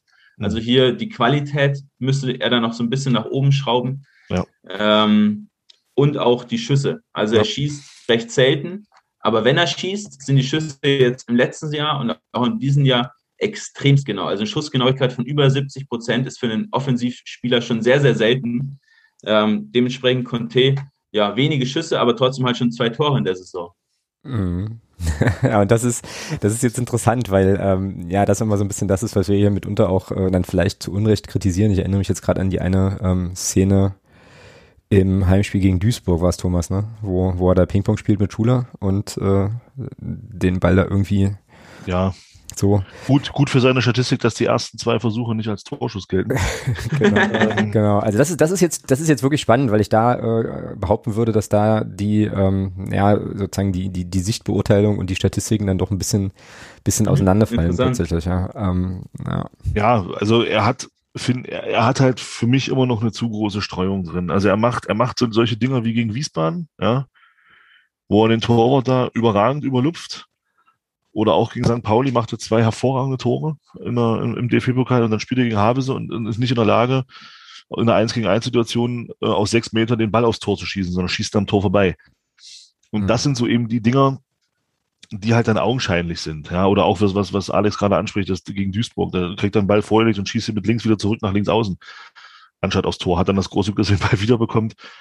Ähm, also das sind dann eben schon so Dinge, äh, das ist ja das, was, was ich bei ihm immer so ein bisschen bemängle, ist halt, ist halt so dieser, dieser Torabschluss und eben, was du auch gesagt hast, das Dribbling mit Ball. Wenn er da noch besser wird, beim Dribbling mit Ball, ja, dann genau. ist der genau. Typ, dann, dann ist der nicht zu halten. Mhm. Dann ist der nicht zu halten. Wenn der, wenn der jetzt auch noch lernt, mit dem Ball umzu, also der kann mit dem Ball umgehen, aber mit dem Ball umzugehen auf einem Level, dass er eben auch eins gegen eins Situationen auflösen kann, wie das eben zum Beispiel Jason Shaker kann ja, dann ist er nicht zu halten. Dann, dann stimme ich in diese ganzen Lobeshymnen, die Solo Conte betreffen, ein. Aber solange das nicht passiert und du ihn, ihn im Prinzip immer in diesen freien Raum schicken musst, tue ich mich noch schwer mit diesen Lobeshymnen. Wenn das aber besser wird, dann stimme ich da voll mit ein. Mhm. Ja, aber von den Sachen, die die Quirin jetzt gerade gesagt hat, äh, ist es auch irgendwie dann logisch, dass er halt, das halt eigentlich gesetzt war, ne, bis zu seiner Verletzung. Also von diesen ganzen anderen Qualitäten, die er dann, dann Ohne Frage. mit auf den Rasen bringt. Ne? Absolut. Er hat ja, er hat ja auch in den Spielen wenn er dann, äh, hat er ja auch nicht so schlecht gespielt. Ja? Auch wenn ich der Meinung bin, dass er schon in zwei, drei Spielen auch massiv abgetaucht ist, weil man eben, weil die Gegner ihm auch seine Stärke, seine Stärke beraubt haben. Mhm.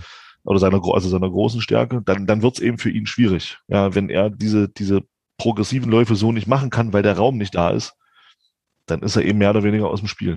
Mhm. Ja, aber erinnere dich mal äh, vor der Saison oder als dann bekannt gegeben wurde, dass man, dass man Conte verlängern wird, wie da so die Reaktionen waren. Ne? Also ich habe es ja, bin ich ehrlich, gebe ich zu, kann man nachlesen, nachhören, äh, auch äh, im ersten Zugriff nicht verstanden, aber ähm, mit dem, was ich jetzt in der Saison von ihm gesehen habe und eben auch den statistischen Geschichten, den Fähigkeiten, die er eben hat, diesen Schlüsselfähigkeiten, ergibt das halt schon für die, äh, ist die es Spielweise völlig, völlig gerechtfertigt. Völlig, nee, auch Absolut. völlig sinnvoll so. Also, ne, also das ist dann eben so das, was wir dann vielleicht äh, oder ja nicht so sehen, wo man sich dann wahrscheinlich in der Kaderplanung oder Kader, Kaderanalyse eben genau auf diese Sachen konzentriert und sagt, okay, was kann der Bursche, was bringt, was gibt er uns für unser Spiel und warum brauchen wir den?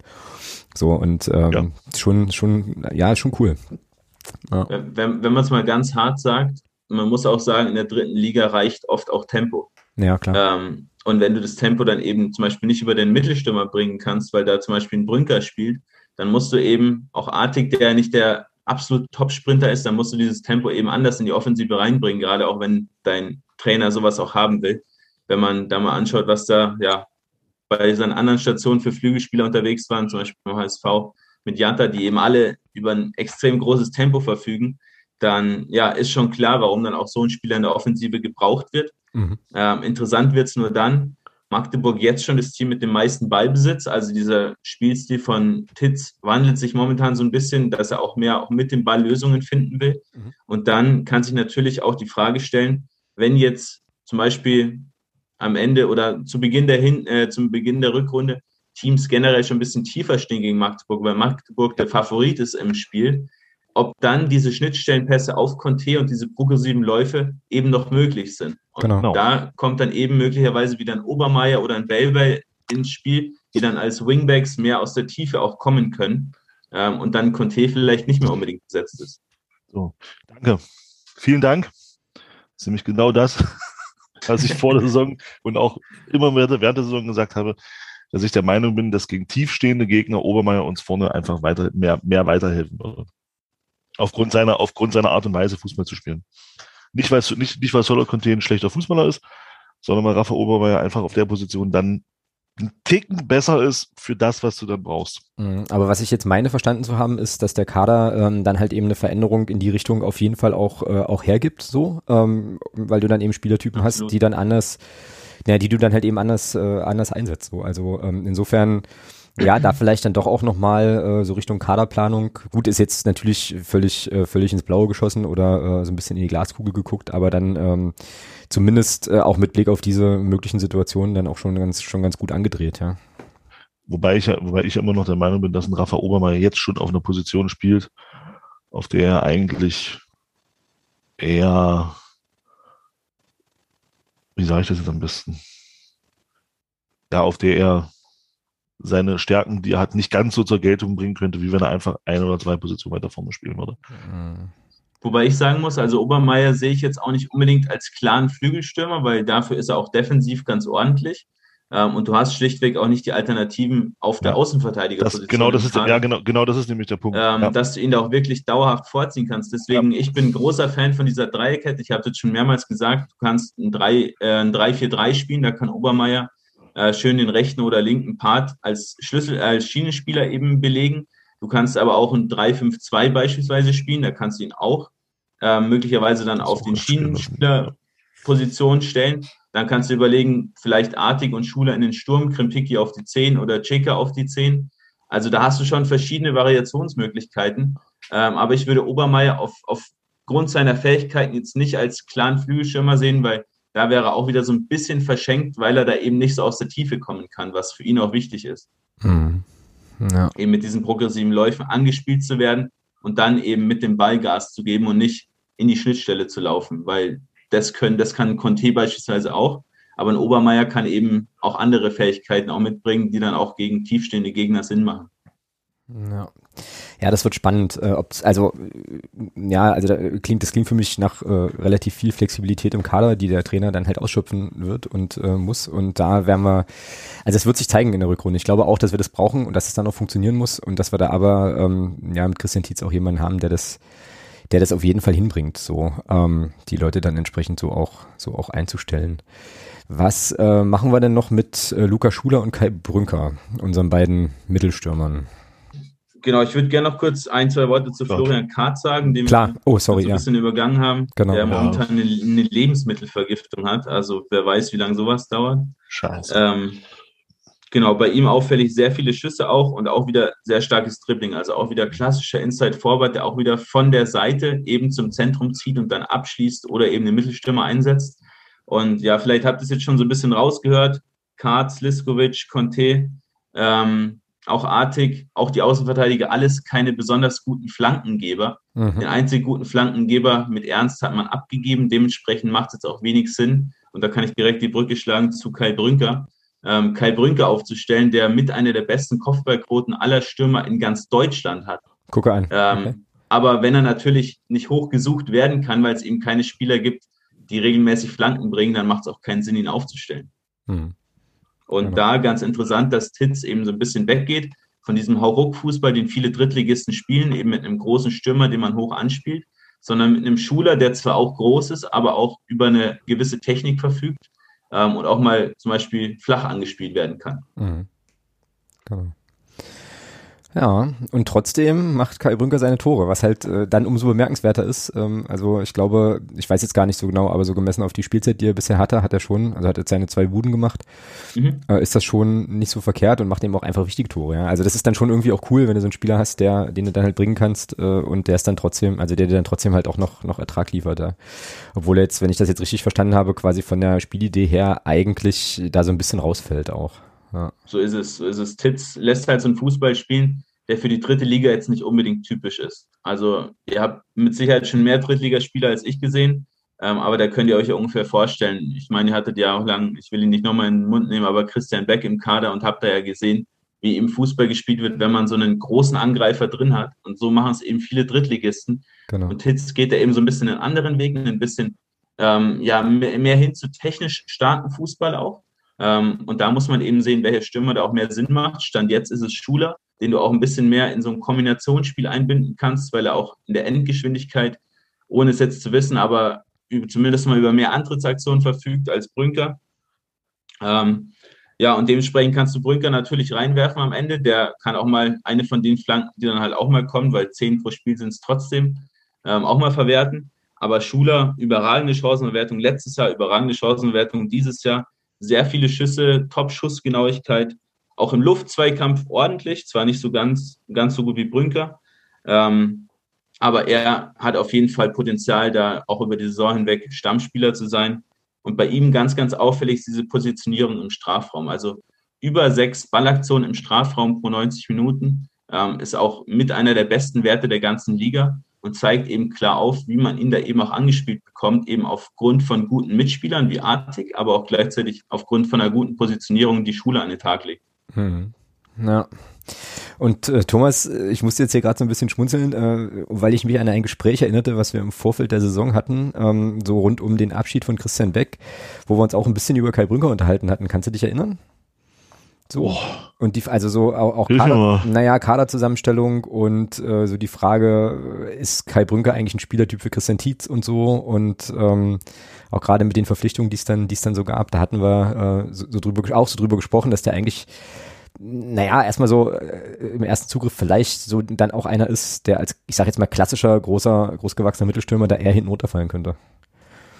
Ja, dann haben wir das doch gut eingeschätzt. ja, also äh, ja, also es ist jetzt auch, ja, sieht, also man, man, man sieht es ja auch so in den äh, in der Art und Weise, wie Christian Tietz spielen lässt, aber ähm, ja, es bestätigt sich jetzt ja dann schon auch nochmal mit den äh, mit den Sachen, die man jetzt eben auch statistisch von den ersten sieben Spielen halt auch sehr sehr gut sehr sehr gut sehen kann.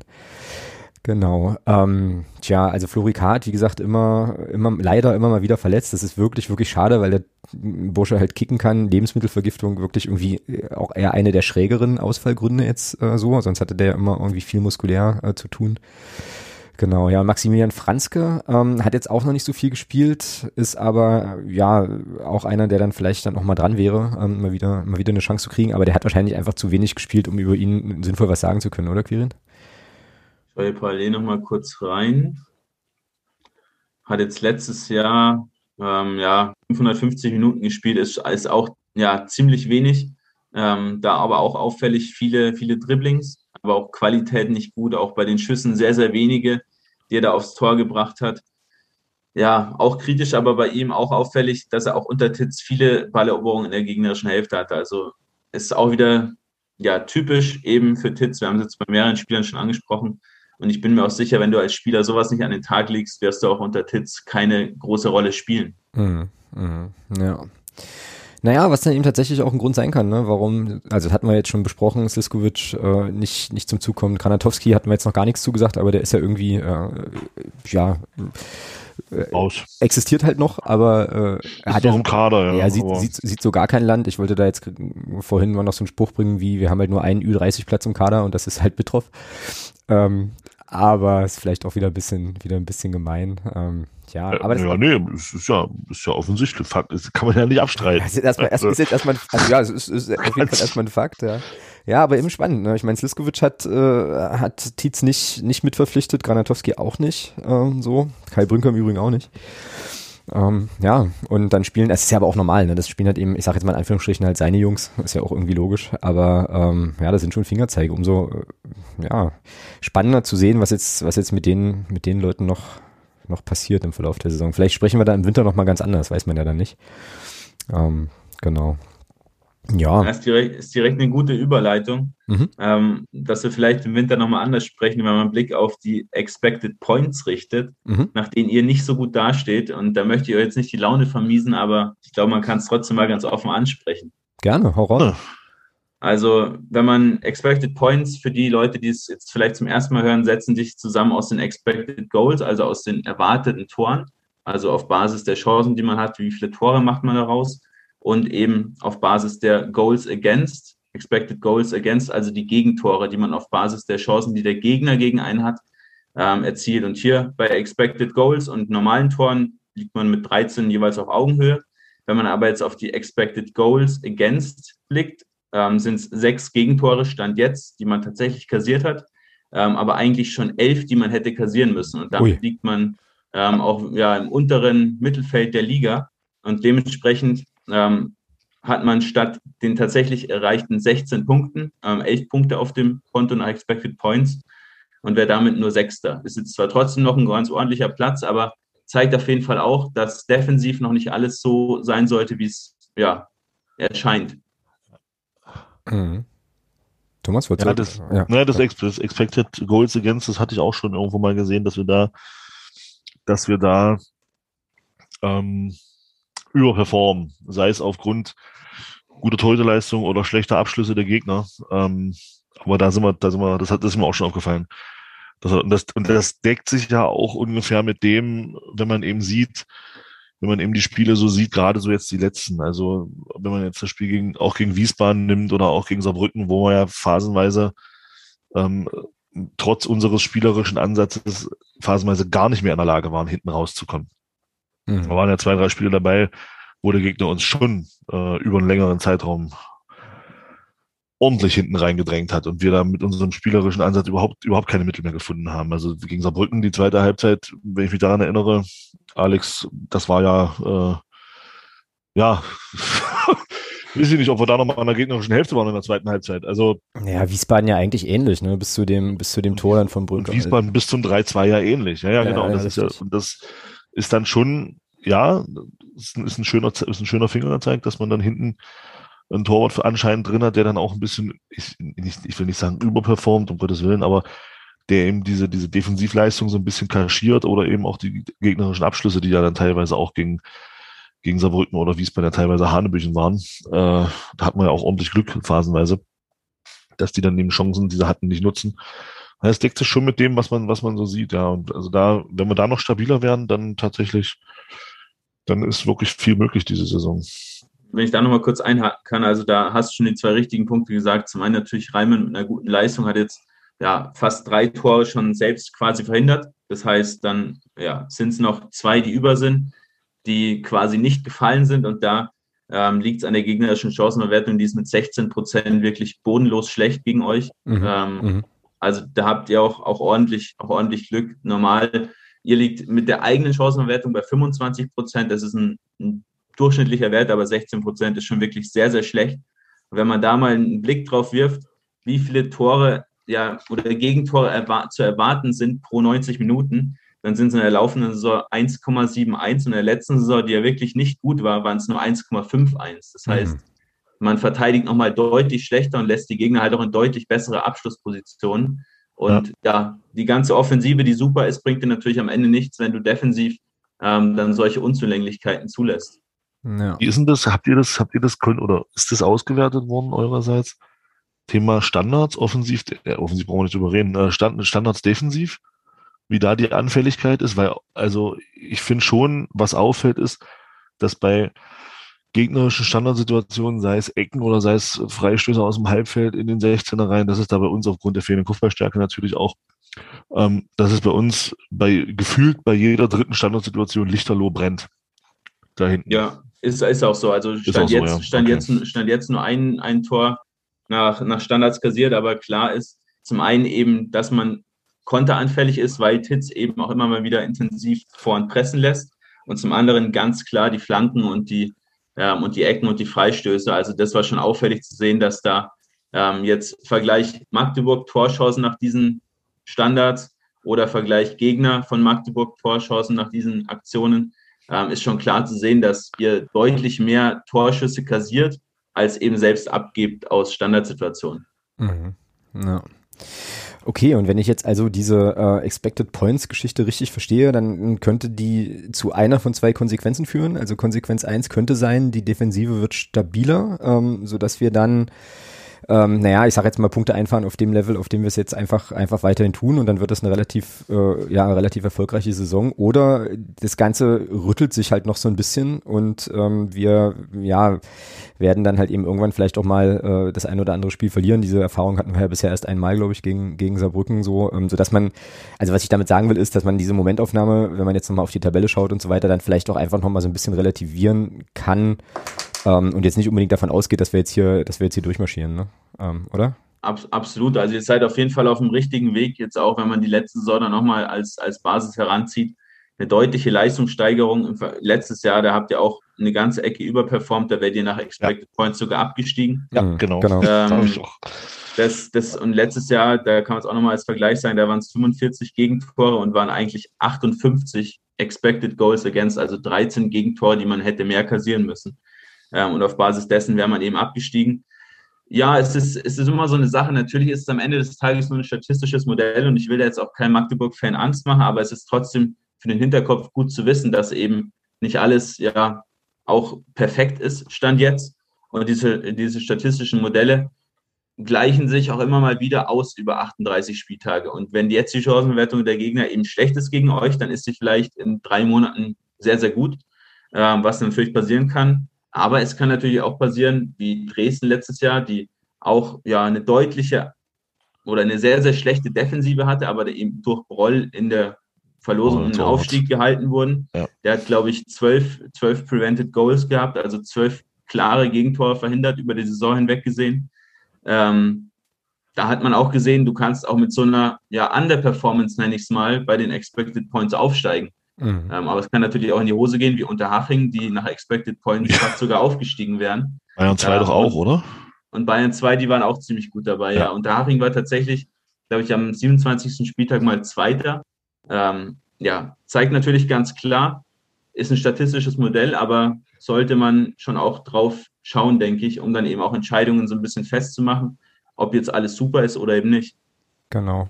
Ja, ist wie gesagt wirklich nochmal gut für, äh, für einen Hinterkopf und ich finde das jetzt auch einfach gar nicht, gar nicht schlimm und glaube jetzt auch nicht, dass das irgendwie für, für schlechte Laune sorgt, sondern ich glaube, das ist eher so eine Geschichte, ähm, ja, um sie einfach nochmal besser einzuordnen und dann vielleicht nachher auch nicht sozusagen in die Mega-Depression zu verfallen, wenn das eine oder andere Spiel dann vielleicht doch mal in die andere Richtung kippt, weil das, also das ist jetzt das, was ich so ein bisschen mitnehme, ähm, mit dem, was wir aktuell spielen, äh, vielleicht irgendwann auch mal zu erwarten ist, wenn sich halt eben in der Defensive nicht, äh, nicht das eine oder andere nochmal noch mal anders einstellt und ändert. Ne? Und das ist doch, finde ich jetzt gar nicht schlimm, einfach, also ist doch ganz, ganz okay. Ja, zum, zumal die Spielweise das ja auch mit dieses, dieses Risiko auch mit sich bringt.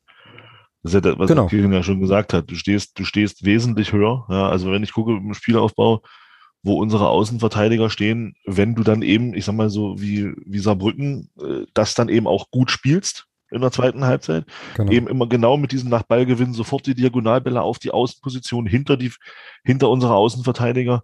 Ja, dann ist es eben gefährlich. Ja, aber das bringt natürlich die Spielweise mit sich. Und wenn du, solange du vorne, Phrase, solange du vorne immer ein, mehr machst, als du hinten kassierst, mhm. ist, geht das auch immer gut. Die Frage ist eben nur, Kieran hat es ja gesagt, 25 Prozent Chancenverwertung ist jetzt auch nicht so der Bringer. Wenn sich das nachher so ein bisschen normalisiert und du die und, und die 16 Prozent sich auch an so ein bisschen erhöhen, dann wird es natürlich interessant.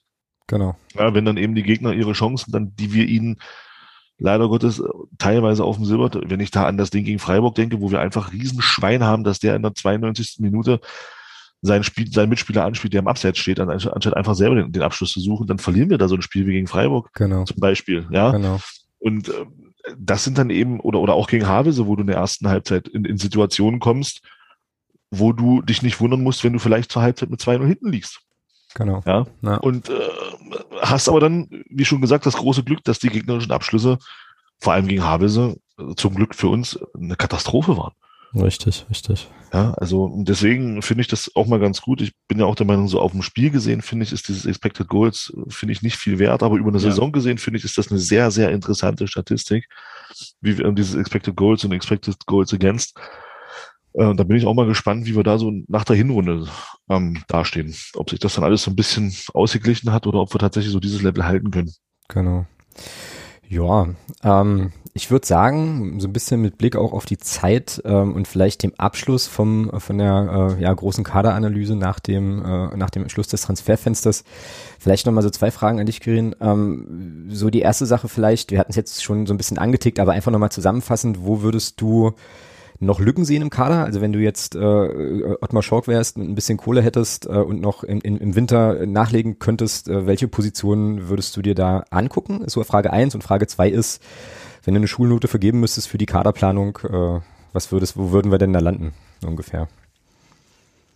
Ja, zwei schwere Fragen. Also den Kader, ich, ich habe ihn mir vorhin wirklich auch lang und intensiv angeschaut, mich da echt extrem auf den Podcast vorbereitet, um euch dann natürlich auch möglichst viel Input zu geben. Ähm, ist schwierig zu sagen. Ich finde den Kader sehr gut zusammengestellt, ist vielleicht ein bisschen unerfahren, ähm, so auf die, auf die Gänze, um mit dem Kader auch am Ende des Tages aufzusteigen. Ähm, aber ist auf jeden Fall super zusammengestellt. Ich habe es vorhin schon ein bisschen angesprochen, so die Achterposition könnte man eventuell noch ein bisschen was nachlegen. Ähm, kommt natürlich auch ganz drauf an, wie man den Kader dann eben auch aufstellt. Also das haben wir ja vorhin auch gesagt mit diesen äh, Spielertypen, die eben verschiedene Positionen dann auch verkörpern können kannst du eigentlich jede Verletzung in dem Kader auch ausbessern oder aufheben, sage ich mal, weil die eigentlich jetzt außer so ein, so ein Ausfall von einem Artig zum Beispiel oder von einem von Tobias Müller, dir tut nichts so extrem weh, dass du da auf Basis dessen Spiele verlieren würdest. Mhm. Ähm, dementsprechend würde ich an dem Kaderstand jetzt nicht unbedingt was verändern. Ähm, man kann überlegen, ob man für die Flügel nochmal was macht, weil da sind ja Kart immer wieder verletzt, Granatowski außen vor, Sliskovic außen vor. Conte jetzt lange verletzt.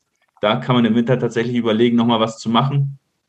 Ähm, oder auf der Achterposition würde ich sagen, aber ansonsten eventuell noch einen erfahrenen Innenverteidiger, aber ansonsten gehe ich mit der Kaderplanung voll mit, würde da eine 2 vergeben. Geht immer besser, aber eine 2 ist schon, ist schon ziemlich gut, wie ich finde. Mhm. Ähm, und das Ganze in Kombination eben mit einem Trainer, der einen Plan hat, der einen Fußball spielen lässt, gegen den viele Teams in der Liga auch erstmal bestehen müssen weil du hast es vorhin richtig gesagt, Saarbrücken überspielt sowas vielleicht, aber sowas können vielleicht fünf Teams in der Liga und der Rest ja. hat damit wirklich Probleme. Dementsprechend, ob es für einen Aufstieg reicht, kann man natürlich jetzt noch nicht sagen, aber es wird mit Sicherheit eine bessere Saison als die letzte, da bin ich mir ähm, ja, extrem sicher. Ja, und das ist, äh, glaube ich, für viele, viele Clubfans schon mal eine sehr, äh, sehr angenehme Nachricht. Äh, da schließe ich mich auf jeden Fall mit ein. Ähm, ich hätte jetzt nichts dagegen, wenn wir hochrutschen, ähm, aber ich bin auch völlig okay damit, wenn wir in, in eine solide, gute Saison spielen und äh, vielleicht die Jungs, die wir im Kader haben, wir haben den einen oder anderen ja auch schon angesprochen, Shaker zum Beispiel oder so, dann halt nochmal entwickeln. Die machen dann vielleicht nächste Saison nochmal einen Schritt und dann sieht die neue, die neue Spielzeit nochmal ein gutes Stück weit besser aus. Also das lässt mich jetzt hier auf jeden Fall auch mit einem, äh, ja, nochmal mit einem wohligeren Gefühl zurück. Das ist schon sehr, sehr cool. Genau. Und dann, ähm, ja, bin ich sehr, sehr gespannt. Wir werden ja im, äh, im Winter nochmal sprechen, wenn dann die zweite Transferperiode endet, ähm, was sich da vielleicht verändert hat. Vielleicht gibt's ja dann auch nochmal den einen oder anderen Abgang oder ähm, ja, wir haben dann natürlich auch nochmal eine größere oder eine breitere Datenbasis an dem, äh, an dem Punkt auf jeden Fall. Ähm, Jetzt äh, bedanke ich mich oder bedanken wir uns äh, ganz, ganz herzlich äh, für deinen Input, Quirin. Super cool. Ähm, und immer wieder immer wieder spannend, was man so was man so rauslesen kann und wo man wo man da so landen kann und ich freue mich auf jeden Fall schon ähm, ja auf das Gespräch dann im ich glaube im Februar wird es dann sein. Genau Februar ja. Genau und äh, bevor wir dich jetzt äh, in den ja wohlverdienten Feierabend oder äh, zur nächsten Aufgabe äh, entlassen können, musst du natürlich den Hörerinnen und Hörern ich werde zwar verlinken, aber einfach auch nochmal sagen, wo man ähm, ja mit euch von Create Football in Kontakt treten kann, wenn man das möchte. Genau. Äh, wir haben eine Instagram-Seite, da sind wir extrem aktiv. Da gibt es Analysen wie solche, eben ja in, kleinen, in kleineren Häppchen, sage ich mal, natürlich nicht ganz so ausführlich wie jetzt im Podcast. Ähm, it, äh, createfootball-com ist die, ist die Instagram-Adresse. Ähm, wir haben auch einen Podcast. Ähm, da findet ihr zum Beispiel auch über unsere Website hin. createfootball.com ist unsere Website-Adresse der Podcast Create Football, der internationale Fußball-Podcast, dreht sich jetzt weniger um die dritte Liga, aber vor allem ähm, über das Blicken über den Tellerrand hinaus auf die internationalen Ligen, eben dort auch Zusammenhänge wie solche ähm, zu analysieren, bestimmte Spieler vorzustellen, Vereine vorzustellen. Genau, wer da Bock hat, gerne mal vorbeischauen. Wir haben auch einen Online-Kurs, ähm, alles eben auch zur Datenanalyse, den findet ihr auch auf unserer Website, createfootball.com. Genau, jetzt ist auch genug Werbung gemacht. Ähm, danke auf jeden Fall dafür nochmal und hat mir wieder sehr, sehr viel Spaß gemacht, ähm, in dem Podcast auch so ein Team so intensiv zu beleuchten.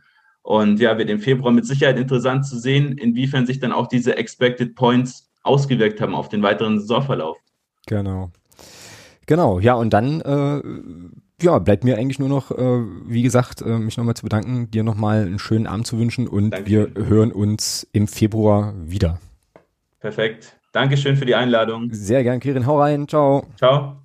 Tschüss. Dankeschön. Ciao.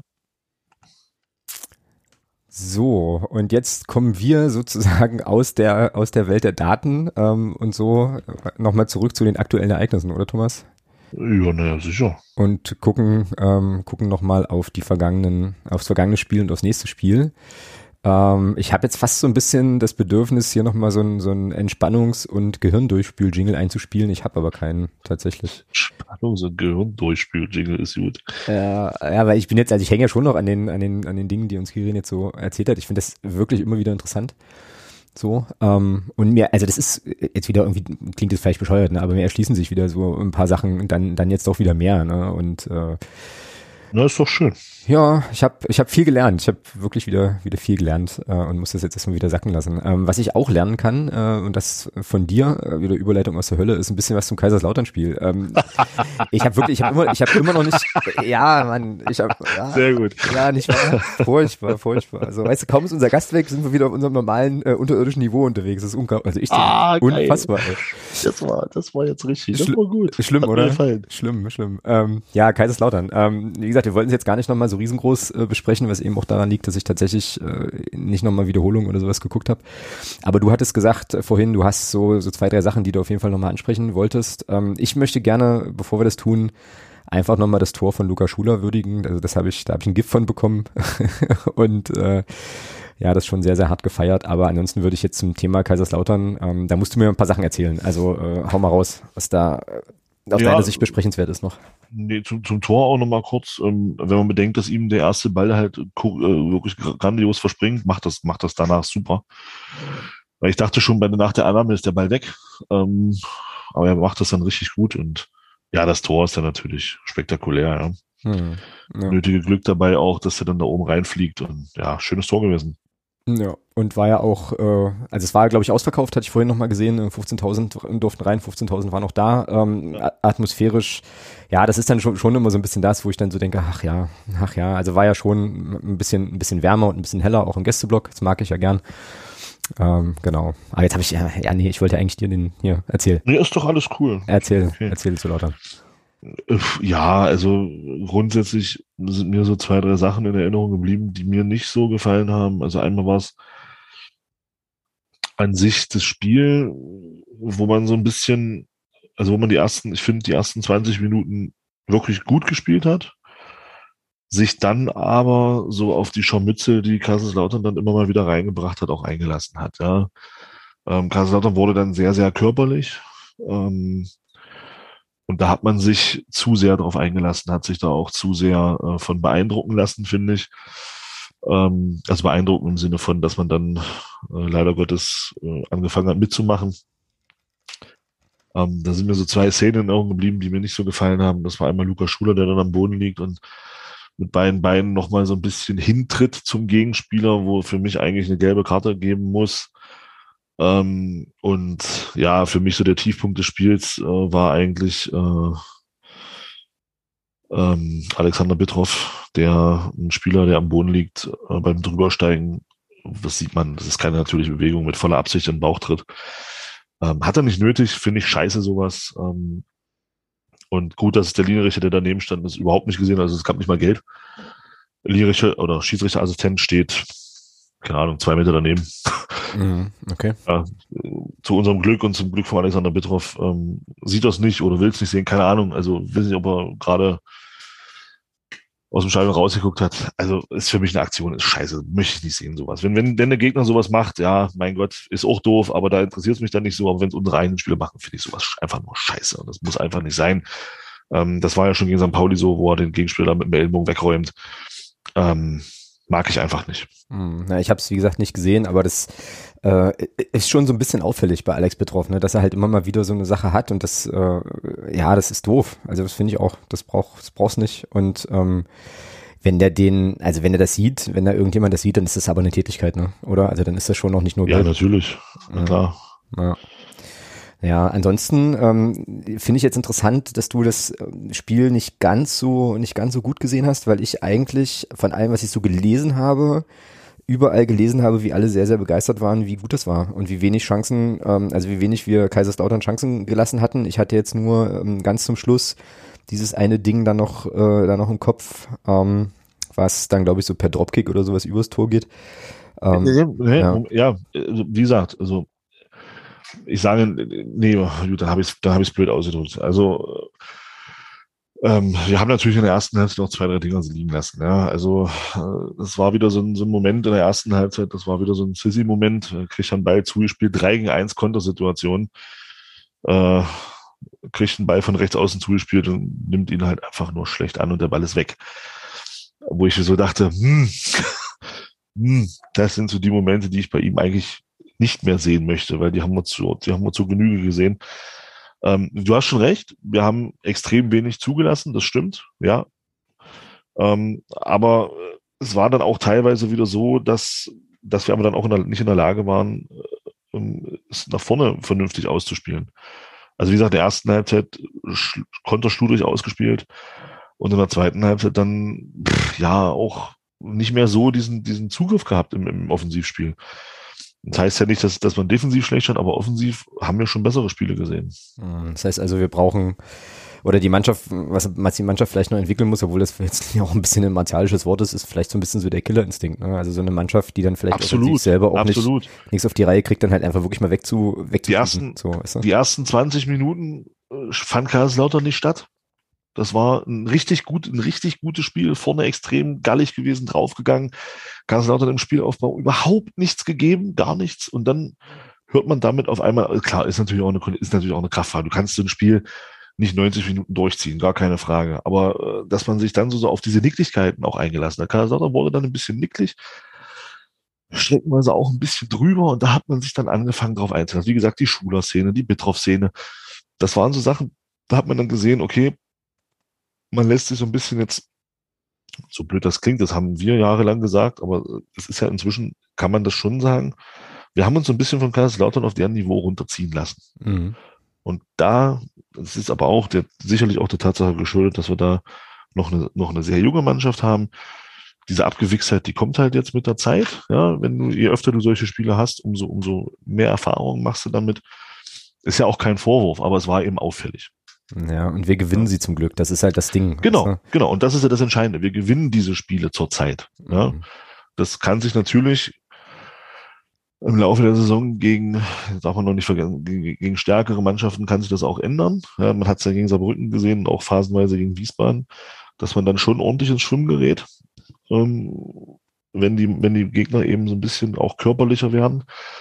Und da, da müssen die Jungs einfach draus lernen. Und äh, solche Spiele sind da natürlich auch hilfreich, gerade was das, was, was Kirin ja auch gesagt hat, diese dritte Liga ist halt auch eine sehr zweikampfbetonte Liga. Ja, mhm. und wenn man das eben da noch ein bisschen besser, wenn da auch ruhiger bleiben in, in bestimmten äh, Szenen und Aktionen.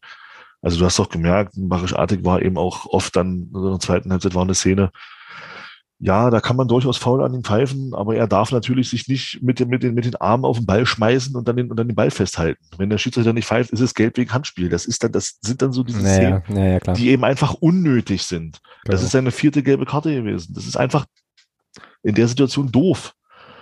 Ja, solche gelben Karten sind blöd, die sind einfach unnötig. Und gerade für einen Spieler wie Barisch Artig, ähm, stell dir mal vor, der hat, der hat schon irgendwie gelb und holt sich wegen so einer dummen Aktion dann eine gelb-rote Karte, weil er, weil er sich auf den Ball schmeißt und den festhält. Mhm, ja. ja. Das ist einfach, und das sind so Sachen, da, da müssen wir einfach noch abgewichster werden. Dann steht uns, glaube ich, in dieser Liga, stehen uns alle Türen offen. Ja, und ich denke, das werden wir auch. Also da mache ich mir tatsächlich wenig Sorgen und ich finde das wirklich faszinierend, wie ich da so vom Bauchgefühl her äh, da auch gut bin mit. Ne? Also das wird, wird werden. Ähm, ich glaube nicht, dass wir aufsteigen die Saison tatsächlich. Aktuell, also das ist jetzt aktuell so mein Bauchgefühl, aber ich glaube, glaube, dass wir da ja schon, schon auf einem guten Weg sind und die Sachen, die, die zu lernen sind, die sind irgendwie klar. so. Ähm, weißt du, ich erinnere mich halt immer noch so ein bisschen zurück an, ähm, an diese Hossmann-Ära, dann halt auch zum Schluss, wo man, wo ich dann auch gar keine Idee mehr hatte, was du jetzt noch ändern kannst, so irgendwie, um, um da wieder Leben reinzukriegen, ähm, so. Und äh, hier ist es ja jetzt eine ganz andere Situation, ne? dass du halt relativ klar Eben. benennen kannst, die und die Sachen, äh, daran musst du arbeiten und dann äh, die anderen Sachen, die guten Sachen beibehalten und dann wird das schon, schon gehen, so. Absolut. Haut, haut schon hin, ja. Ja. Genau. Ja, dann gab's ja noch diese, äh, das vermeintliche 2 zu 0, ähm, was mir meinen Tippschein ein bisschen versaut hat, weil es keins war.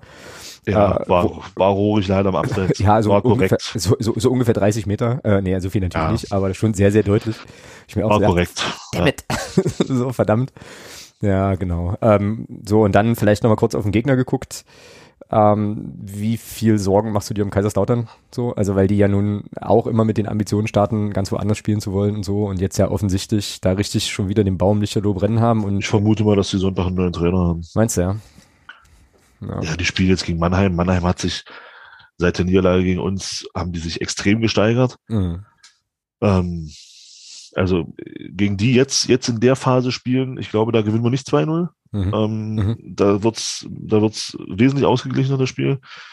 Ähm, zum Glück hatten wir die gleich am Anfang, weil die sind richtig gut drauf. Also ich glaube, Kaiserslautern hat am Sonntag einen neuen Trainer. Beziehungsweise den, den sie jetzt haben, nicht mehr, sagen wir mal so. Ja.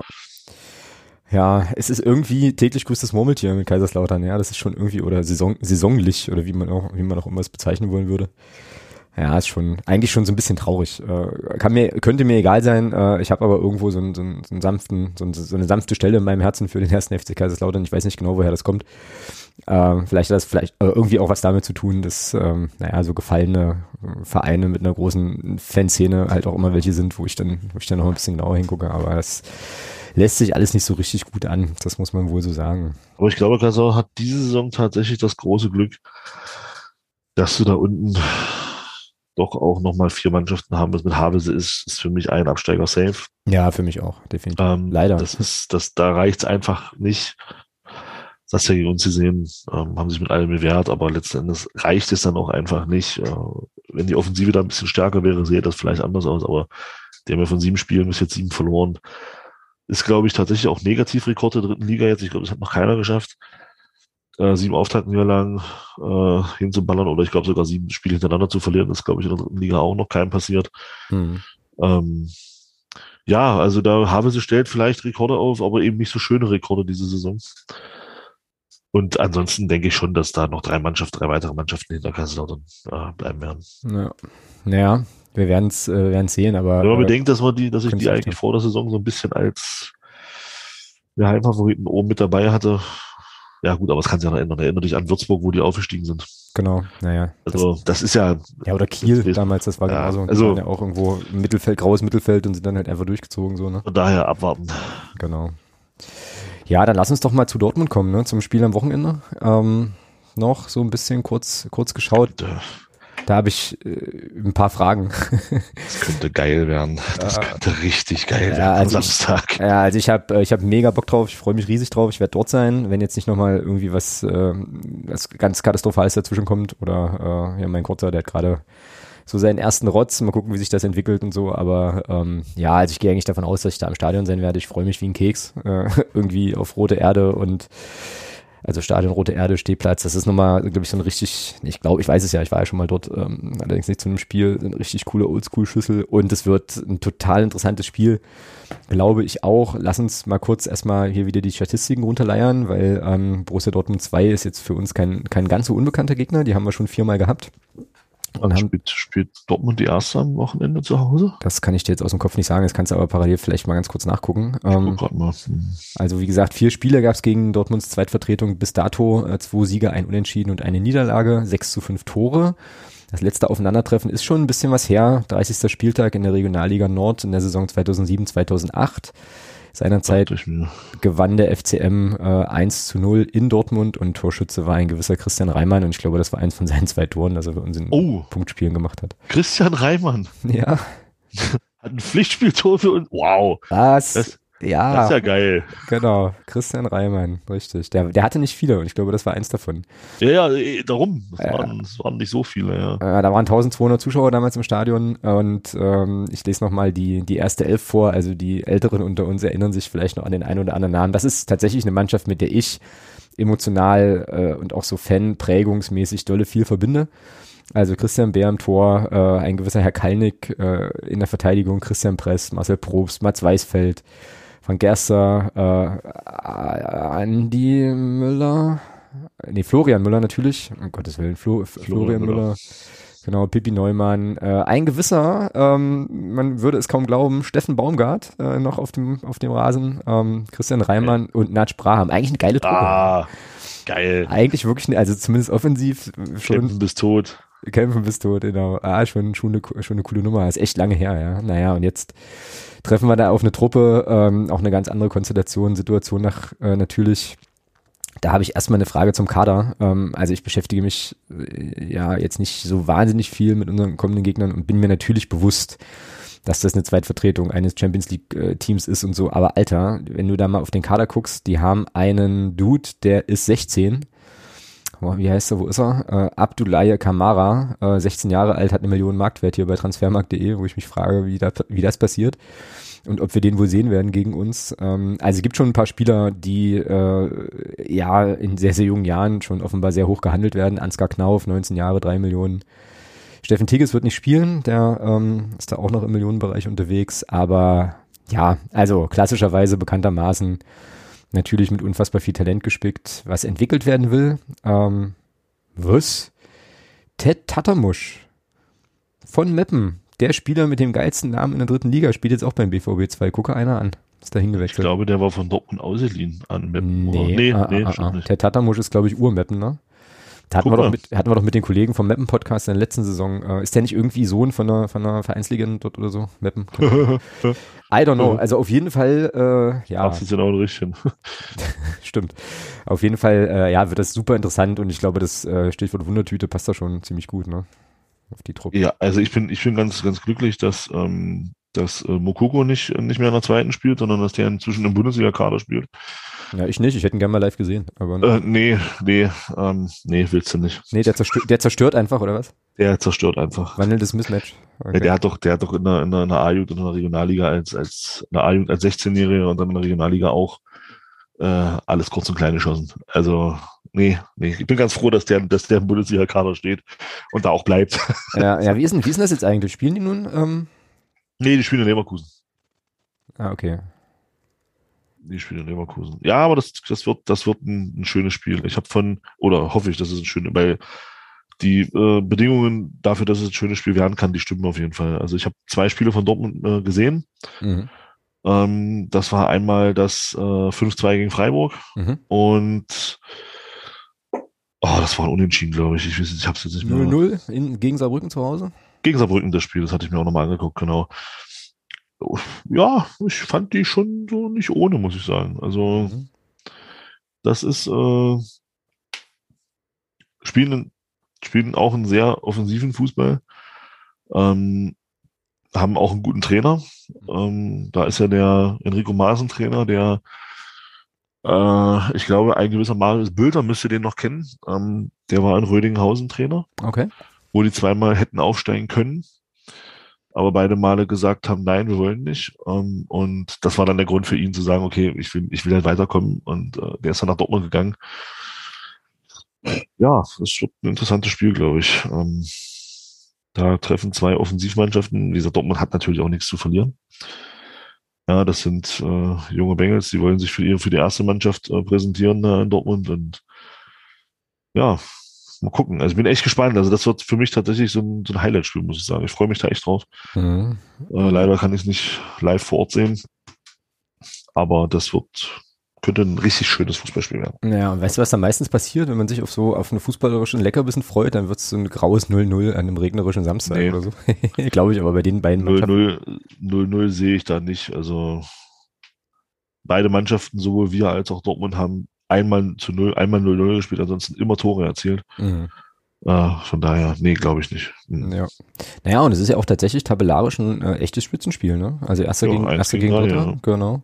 Ich habe jetzt gerade nochmal so ein bisschen geschaut, wie sich äh, Dortmunds Zweitvertretung bisher so geschlagen hat. Du hast ja schon ein paar Ergebnisse angedeutet, also die sind richtig gut dabei, ne? Ähm, auswärts in Zwickau Auftakt gewonnen, dann eben das besagte 5 zu 2 in Freiburg, äh, Saarbrücken und Unentschieden ähm, abgerungen, dann zu Hause 4-1 gegen Duisburg gewonnen und äh, nur in Anführungsstrichen 1 zu 0 gegen den TSV Havelse in Hannover. Ja, und das ist die einzige Niederlage auswärts in Osnabrück. Also das ist schon stark, muss man schon sagen. Zwei, äh, zwei Unentschieden dann noch, Waldhof und äh, eben, wie gesagt, Saarbrücken. Ja, ich habe auch Bock äh, so und werde dann künden davon in der kommenden Woche, wie es dann, wie es dann so war. Ähm, aber wie gesagt, allein schon, allein schon einfach dieses Stadion, das ist groß, groß, großartig, richtig, richtig cool. Gibt's auch so einen schönen Biergarten, da kommen wir wahrscheinlich wieder nicht hin als ähm, äh, ostzonal marodierende Menschen, die ja da alles anstecken wollen und so. Aber ähm, ja, auch schöne Erinnerungen an den Tag in, oder an den, den, den Abend, den ich da in Dortmund mal verbringen konnte auf dem TK Schland vor einigen Jahren. Das war cool.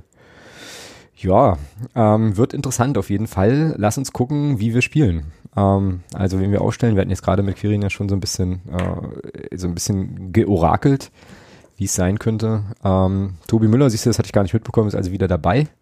Das ist schon mal gut. Ähm, aber wer spielt denn den Linksverteidiger dann? Na, wenn Belbin nicht spielt, Obermeier. Obermeier links, also Reimann im Tor, Obermeier links. Oder Sechelmann. Mhm.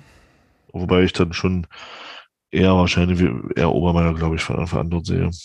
Ja gut, also dann Tobi Müller auf jeden Fall in der Innenverteidigungs, ähm, Rafa Obermeier linker Verteidiger, Bitroff auch klar und dann rechts Rohrig, ne? Wäre dann wahrscheinlich die logischste Variante, ja. Mhm, genau. Oder, oder Knost.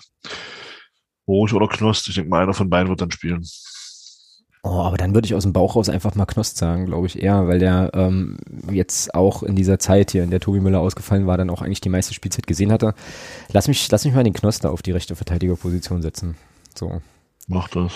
Genau, so. Also dann bleiben wir bei der Viererkette, dann haben wir in der Zentrale, ja, wahrscheinlich du nichts ändern. Nee, Condé, Andi Müller und Krempicki. Ja. Und ja, vorne Artig klar, Schuler ziemlich klar und für Conte, wen hatten wir da jetzt gesagt, den wir da bringen wollen? Na, ich habe gesagt, ich kann mir vorstellen, dass Checker von Anfang an spielen wird. Ja, Wenn er wieder auf dem Damm ist, kann ich mir auch vorstellen, dass Florikat spielen wird.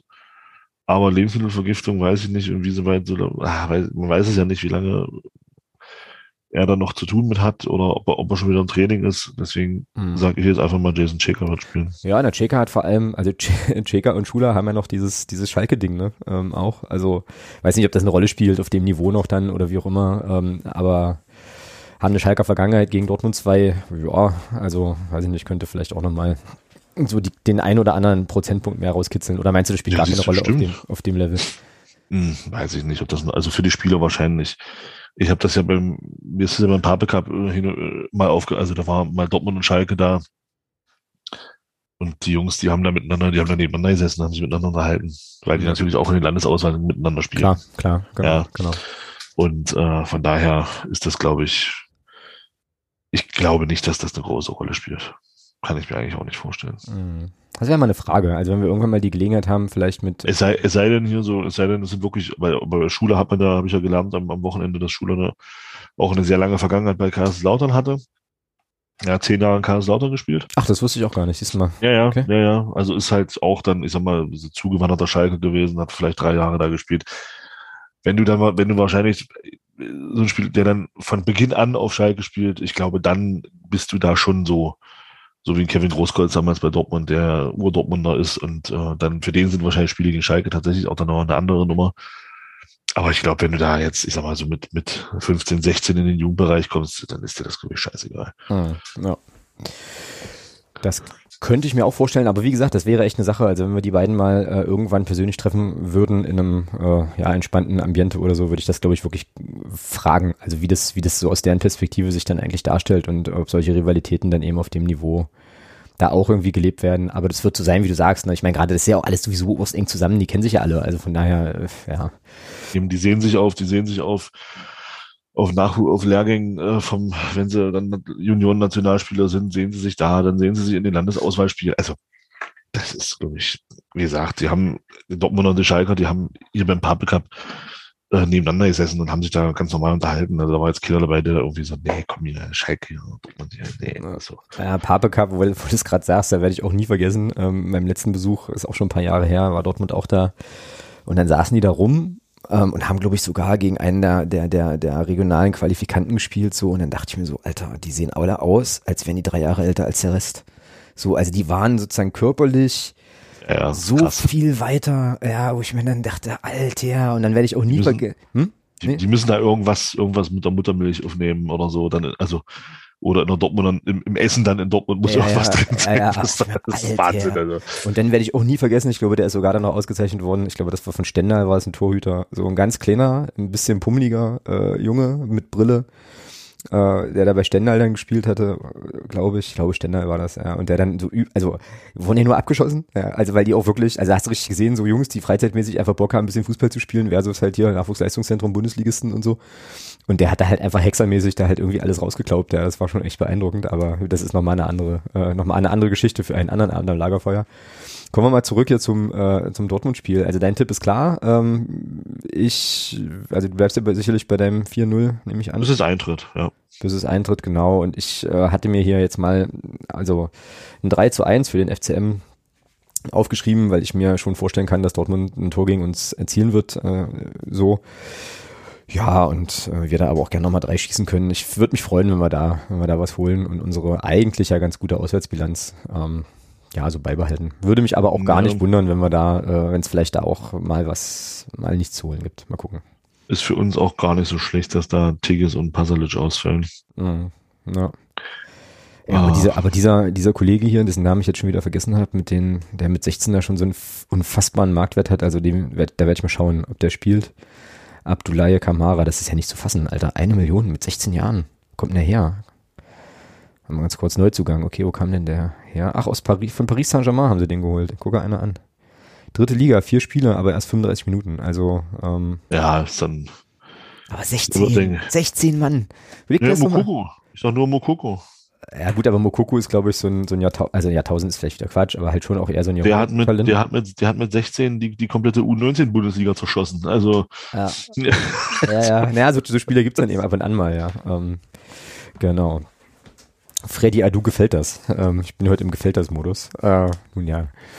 Gut, ähm, ja, Dortmund, das war dann, war dann Dortmund. Äh, dann lass uns nochmal hier zum Abschluss zum sonstiges Segment kommen. Ich habe jetzt nicht so furchtbar viele Themen vorbereitet, aber darf mich auf jeden Fall bedanken bei Christina, die als neue Unterstützerin dazugekommen ist. Äh, richtig, richtig cool. Vielen Dank. Dann, äh, das weißt du noch nicht, äh, erzähle ich dir jetzt auch äh, quasi hier brühwarm, hat der Dirk uns eine ähm, größere Spende fürs Phrasenschwein zukommen lassen. Dirk ist gerade in äh, Finnland unterwegs aus Gründen. An der Stelle auch nochmal äh, ja, Grüße und vielen, vielen Dank. Genauso auch an, man da eigentlich Glückwunsch ich denke, zu dem Grund, warum Dirk jetzt in Finnland ist? Also an kann man dieser machen, Stelle oder? Glückwunsch. Ja, genau. Äh, ja. ja. Ja, genau. Glückwunsch. Wollen wir es auflösen? Nee, ne? Wagen, nö, passt. Die, die's, die, die's wissen, Die wissen's. wissen's. Die, die es Das nicht wissen, Die wissen es wissen's halt wahrscheinlich nicht. auch. Oh Mann. Äh, Ah, gut, also ist geil. ist das furchtbar. Es wäre eigentlich ein geiler Sendungstitel, der ist aber zu lang. Ähm, ich glaube, der Sendungstitel wird sowas wie Marco, Marco Jason, Arjen und Sirlord oder sowas. Ähm, mal gucken. Gut, äh, genau. Also Dirk hat uns auf jeden Fall das Phrasenschwein nochmal gefüttert. Das ist richtig cool. Und äh, bedanken möchte ich mich auch nochmal bei den, bei den Preschows, Preschow-Unterstützer 1965, ähm, dem Fanclub und dem Jörg als Fanclub-Präsidenten, die nämlich maßgeblich äh, dafür gesorgt haben, dass ich äh, an meine Dortmund-Karte kommen werde und die die äh, ja auch nochmal einen kleinen, also sozusagen einen kleinen Obolus nochmal ins Phrasenschwein gesteckt haben und im Hintergrund ja fleißig am Sammeln sind äh, für nochmal eine größere Spende. In jedem Fall ist unser Phrasenschwein jetzt schon ähm, auf 139,30 Euro angewachsen an Einzelspendern und Spenderinnen. Das ist cool. Das äh, expected, expected Money kann man ja, können wir ja auch hochrechnen. Sieht, wird auf jeden Fall, glaube ich, ganz gut aussehen am Ende der Saison. Das waren tatsächlich mein sonstiges Themen. Ich hatte nichts weiter, nichts weiter vorbereitet, ja weil ich unfassbar. ja, weil ich zugeben muss, dass ich auch super, super wenig äh, mitbekommen habe. Ich war halt viel unterwegs durch diese, durch diese Einschulung und dann diverse Sachen hier noch und so. Habe ich jetzt gar nicht so viel äh, gesehen irgendwie, was ich, also es gibt, glaube ich, eine ganze Menge Sachen, die sich zu besprechen lohnen, aber ähm, weiß nicht, hast du jetzt gerade noch irgendwie was Akutes, was was, was, was, man nochmal ansprechen kann? Naja, einmal das Ding, äh, dass Erdmann äh, vorläufig erstmal gesperrt wurde. Ja, na, das ist, Tatsächlich ja, vom ja. DFB. Das hat mich schon überrascht, muss ich sagen. das hat mich gar nicht überrascht, muss ich ehrlich sagen, und trotzdem finde ich es scheiße. Äh, da bin ich mal gespannt, wie das ausgeht. Ähm, Mhm. Weil Schiedsrichter sprach ja wohl laut dem, was man gehört hat, von davon, dass Artig von Beleidigungen gesprochen hat, leider nicht von rassistischen Beleidigungen. Äh, von daher mal gucken, wie das ausgeht. Bin echt mal gespannt. Also da, ich glaube, das ist, wird nächste Woche, glaube ich, nochmal fortgesetzt, das Ganze. Ja, ich glaube am Montag, ja. Ja. Da hatte ich, am, da Oh. hatte ich übrigens am Wochenende ein interessantes Gespräch mit meinem Vater. Grüße an der Stelle, der den Podcast halt nicht hört, aber auch geil, ne? Ähm, gequatscht und so. Und da hat er sich furchtbar darüber aufgeregt, dass äh, sich Ottmar Schork furchtbar darüber aufgeregt hat, dass diese, dass, dass da eben ein paar Spieler zur Verhandlung anreisen mussten und nun irgendwie zwölf Stunden im Auto unterwegs waren und so. Und mein Vater dann gleich wieder, ja, sollen sich mal nicht so haben, die armen Fußballer, kann ja wohl nicht wahr sein, so, die werden doch wohl da mal hinfahren können und ähm, ich dann halt nur versucht habe zu erklären, dass das ja nicht unbedingt nur daran lag, dass die jetzt die ganze Zeit im Auto waren, sondern vor allem daran lag, dass der Club A um eine Verlegung bat und B äh, in Zeiten wie diesen man sich auch darüber streiten kann, ob die dann unbedingt vor Ort sein müssen oder ob man die nicht über ein Zoom-Meeting oder sowas da auch dazu holt oder so. Ne? Ähm, Ah, also ich muss dir ganz ehrlich sagen, interessante bin interessante ich- Diskussion so, aber ja. Da bin ich tatsächlich auch auf dem Standpunkt, äh, mit der Verlegung, das sehe ich auch so. Aber da bin ich bei solchen Sachen, bin ich tatsächlich auch auf dem Standpunkt zu sagen, wenn es um sowas geht, um sowas wirklich auch gesellschaftlich Wichtiges wie Mhm. Rassismus, bin ich schon der Meinung, ähm, sollte, äh, sollten diese Dinge, wie sagt man neudeutsch so schön, face to face geklärt werden, also auch besprochen werden. ja. Und da halte ich nichts davon, äh, da irgendwelche äh, Videocalls zu machen. Nee, da bin ich auch ein Freund davon zu sagen, äh, jetzige Situation hin oder her, nee, alles für mich nicht. Da bin ich auch der Meinung, solche Sachen sollte man von Angesicht zu Angesicht besprechen. Ähm, dass der Termin Donnerstag vor einem Samstagspiel natürlich beschissen liegt, da brauchen wir, nicht drüber reden. Das Ja. ist, Ja. aber solche Sachen bin ich schon der Meinung, ist richtig, das auch im Ang- Angesicht zu Angesicht zu klären und nicht äh, über irgendwelche depperten äh, Meeting, äh, Mhm. Videocalls. Ja, kann ich, kann ich nachvollziehen. Ich also würde es trotzdem anders sehen, aber äh, ist jetzt auch nicht, nicht weiter wild. Fakt ist, die waren jetzt da. Ähm, was ich da viel interessanter finde, ist diese Nummer mit Erdmann und das ist halt wieder so dieses große Problem, finde ich, ähm, oder eine Sache, die halt in der Sportgerichtsbarkeit ein bisschen schwierig ist. Ich glaube, wir hatten es in der letzten äh, Folge ja auch schon angesprochen, also hier Stichwort Unschuldsvermutung. So, also normalerweise wäre das jetzt so, äh, naja, dass man dem jetzt erstmal die Schuld beweisen müsste und äh, so. Ja, das ist, das ist tatsächlich, ja. Ja, und das, Scheiße. Ja, und das ist natürlich, und jetzt wird er halt gesperrt, äh, weil ihm was vorgeworfen wird. Da gab es mal äh, im Zusammenhang mit Doping vor gar nicht allzu langer Zeit eine interessante Doku, hatten wir, glaube ich, hier auch schon mal besprochen, weil es im Doping ja, also bei Doping-Problematiken ja das gleiche ist. Ne? Also, dass eine Person, dass da irgendwie die A- oder B-Probe, whatever, ist dann halt positiv und die Person wird erstmal aus dem Verkehr gezogen. Das Argument ist auch klar, ne? zu sagen, naja, wenn die jetzt dauerhaft weiter betrügt, dann was machst du dann mit den ganzen Ergebnissen? Allerdings ähm, war das bei dieser Doping-Doku, vielleicht finde ich die nochmal, dann verlinke ich die, war dann so das Argument, naja, äh, es gab aber auch Fälle, wo Leute tatsächlich, also wo es tatsächlich Manipulationen gegeben hat oder eben wirklich irgendwie Sachen passiert sind, wo die Leute nachweislich gar nicht, gar nicht äh, gedopt haben, aber eben irgendwelche Sachen verunreinigt waren und so und die dann halt ganz schwer zu tun hatten, da ihre, ähm, ihre Unschuld irgendwie zu beweisen. Also diese, ich glaube, dieser Begriff ist Beweislastumkehr oder so, irgendwie so Ja, äh, was halt eben in der Sportgerichtsbarkeit halt wirklich ein bisschen was Besonderes ist und was trägt, das trägt er jetzt hier auch. Ne? Also ich will jetzt nicht, also nicht, nicht falsch verstehen, ich möchte jetzt das Vergehen, das potenzielle Vergehen oder die Problematik Rassismus natürlich überhaupt nicht kleinreden, auf gar keinen Fall, nur äh, ist es eben schon ein bisschen, ja, ist eben eine andere, eine andere Sichtweise auf, äh, auf Rechtsprechung, wenn man dann äh, sozusagen erstmal die Schuldvermutung anlegt.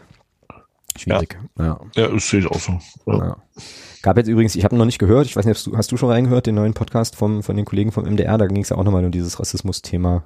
Hm, Kam, glaube ich, kam, glaube ich, gestern raus. Ich konnte noch nicht, noch nicht reinhören. Ähm, War sehr spannend, was der Trainer von Seilerwiesen da gesagt hat. Also Okay. spannend. Spannend in Anführungsstrichen. Eigentlich ist es scheiße, was er da erzählt hat, aber ja, das ist halt leider Gottes heute immer noch so. na, ich Ja. werde es ich werd's mir. Wie war das? Die Mutter der Idioten ist halt immer schwanger. Katsching, genau. Ja, ist leider richtig. Ja, ich werde dann hoffentlich morgen mal reinhören können. Schauen wir mal. Ja, ansonsten ist mir noch irgendwie untergekommen, aber da musste mir jetzt auch helfen, dass irgendein skandinavisch, also irgendwas mit Skandinavien und Katar, ich glaube, die schwedische Nationalmannschaft will da keine, keine Vorbereitung oder keine Testspiele mehr machen oder so und irgendein, ich glaube, finnischer Nationalspieler hat sich jetzt äh, nochmal sehr deutlich gegen, also sozusagen sehr deutlich dafür ausgesprochen, nochmal sehr stark darauf aufmerksam zu machen, was da mit Menschenrechten und so weiter ähm, passiert. Habe ich aber auch nur quer gelesen. Ist jetzt halt wieder so gefährliches Halbwissen ähm, bei Twitter kurz aufgeschnappt. Ähm, aber offenbar gibt es da jetzt Stimmen, zumindest aus diesen Breitengraden, die dann da jetzt auch aus aktiven Perspektive da nochmal ein Licht drauf werfen, was prinzipiell erstmal gut ist, aber äh, vielleicht Ja, ein bisschen ich denk- kommt, ja. Ich, genau. Jetzt liegt das Kind im Brunnen und ist wahrscheinlich auch schon ersoffen. Also äh, jetzt kannst jetzt jetzt brauchst du auch nicht mehr darauf aufmerksam machen. Mhm. Also ich denke schon, dass das medial entsprechend begleitet wird. Davon, das war ja, das war ja bei der Berichterstattung im Zusammenhang mit Olympiade in Sochi war das ja auch so, mhm. dass da auch kritisch berichtet wurde. Ähm, ich denke, dass das im Zusammenhang mit Katar auch passieren wird. Ähm, spannend finde ich nur, und das klingt jetzt vielleicht ein bisschen blöd, aber spannend finde ich nur, dass dann, dass sich dann Spieler aus Nationen dazu äußern, äh, die sowieso davon ausgehen können, dass sie die Qualifikation zu diesem Turnier nicht schaffen werden. Mhm. Ja, also Finnland, bei aller Liebe für Finnland, ja, aber die Chance, dass die zur WM fahren, ist halt relativ gering. Ähm, und da tut man sich, glaube ich, auch grundsätzlich immer ein bisschen leichter, dann äh, solche, solche Sachen natürlich auch dann aufzustellen. Ohne dass jetzt, ohne dass das, was er da jetzt sagt, das ist absolut richtig. Mm. Und ich mm. möchte das auch nicht kleinreden, aber man tut sich, glaube ich, schon als Spieler einer Nation, wo man weiß, dass die Chance, dass man dieses WM-Turnier bestreiten wird, ja, geringer ist, als dass eine Kuh Klavier spielen lernt, dann äh, tut, sich, tut man sich dann, glaube ich, schon relativ leichter natürlich mit, auch mal solche Forderungen aufzustellen. Ich glaube, das war ähm, welches welcher Verein, das war, glaube ich, ein norwegischer Verein, also irgendwas Skandinavisches, die ja da auch, als das Thema mal wieder aufbrandete äh, vor paar Monaten, die ja da auch ähm, aufmerksam gemacht haben. Ähm, ja, ist halt auch eine Nation, die mit relativ geringer Wahrscheinlichkeit dieses Turnier bestreiten wird. Da kann man sich natürlich dann auch hinstellen und kann dann solche Forderungen relativ schnell mal aufmachen. Ähm, das siehst du ja an der, an der Diskussion, wie sie zum Beispiel, und ich bilde mir schon ein, dass ein Spieler wie Leon Goretzka da schon auch eine, eine differenzierte Meinung zu hat, weil er auch gesellschaftlich auch mal einen gucken lässt. Das ist ja einer der wenigen Fußballer, die auch tatsächlich mal Stellung beziehen und auch mhm. mal Kante zeigen. Ja, das stimmt. Gerade was dieses, was diese Themen angeht. Und selbst der tut sich da nicht einfach mit. Das merkst du so in Interviews, wenn die darauf angesprochen werden. Selbst der tut sich da nicht leicht mit, ja. Und da, das meine ich damit. Da bist du natürlich als Spieler einer Nation, wie wir jetzt Deutschland, die eben mit einer sehr hohen Wahrscheinlichkeit zu diesem Turnier fahren wird, ist das einfach eine andere Position, die du da bekleidest. Ja. Ähm, deswegen finde ich diese Kritik auch ein bisschen überzogen, dann zu sagen, ja, also diese Kritik, die dann in Richtung unserer Nationalmannschaft kommt, finde ich dann persönlich dann ein bisschen überzogen. Man hätte da vor, vor Jahren schon sagen müssen, als DFB, passt auf, was da abgeht, tragen wir nicht mit. Wir reden mal mit den anderen großen Verbänden, weil nur dann erreichst du was. Also wenn jetzt wirklich, du, du könntest ein Zeichen setzen, wenn du sagst, okay, Deutschland, Spanien, Italien, Frankreich, Brasilien, Argentinien, Mexiko, so diese ganzen Großen von den jeweiligen Kontinenten, dass die eben sagen, wir bleiben zu Hause, wir, werden dieses Turnier nicht bestreiten. Gut, dann werden die Engländer vielleicht mal wieder Weltmeister, aber das sollen sie dann auch werden, ist mir egal.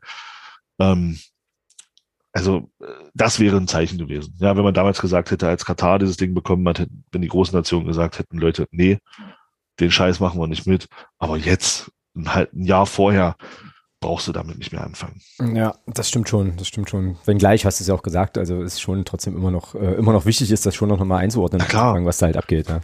Es wird auch wichtig, das dort auch ganz klar zu zeigen. Also ich, ich würde mir da schon wünschen, dass da auch klare Statements dann auch von den, von den Verbänden dann auch kommen und von den Mannschaften, dass das, dass das auch, dass das im Fokus bleibt. Aber da jetzt zu sagen, ah, sagen das jetzt ab und, und fahren nicht hin, das ist jetzt, jetzt ist es zu spät. Mhm. Ja, ja, bin ich bei dir.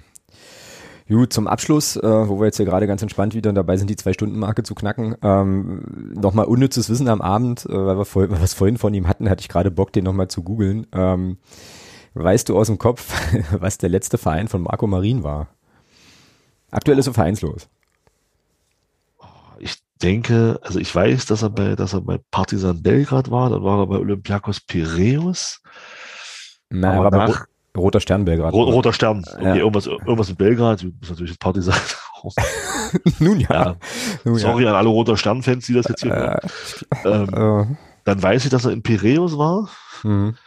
Aber dann verlor sich die Spur. genau, also in Piraeus, genau, in Piraeus war er tatsächlich äh, zuerst, also ist von Chelsea nach, nach Piraeus gegangen, von Olympiakos Piraeus dann zu Roter Stern Belgrad. Ähm, Ach, so rum war es sogar, siehst du. Genau, dort hat er eine, dort hat er eine relativ erfolgreiche Zeit gehabt. Es gab, glaube ich, auch mal einen Ballestra-Artikel über ihn. Ähm, fand ich ganz cool. naja, und jetzt musste ich gerade so ein bisschen lachen. Also der Typ, ja.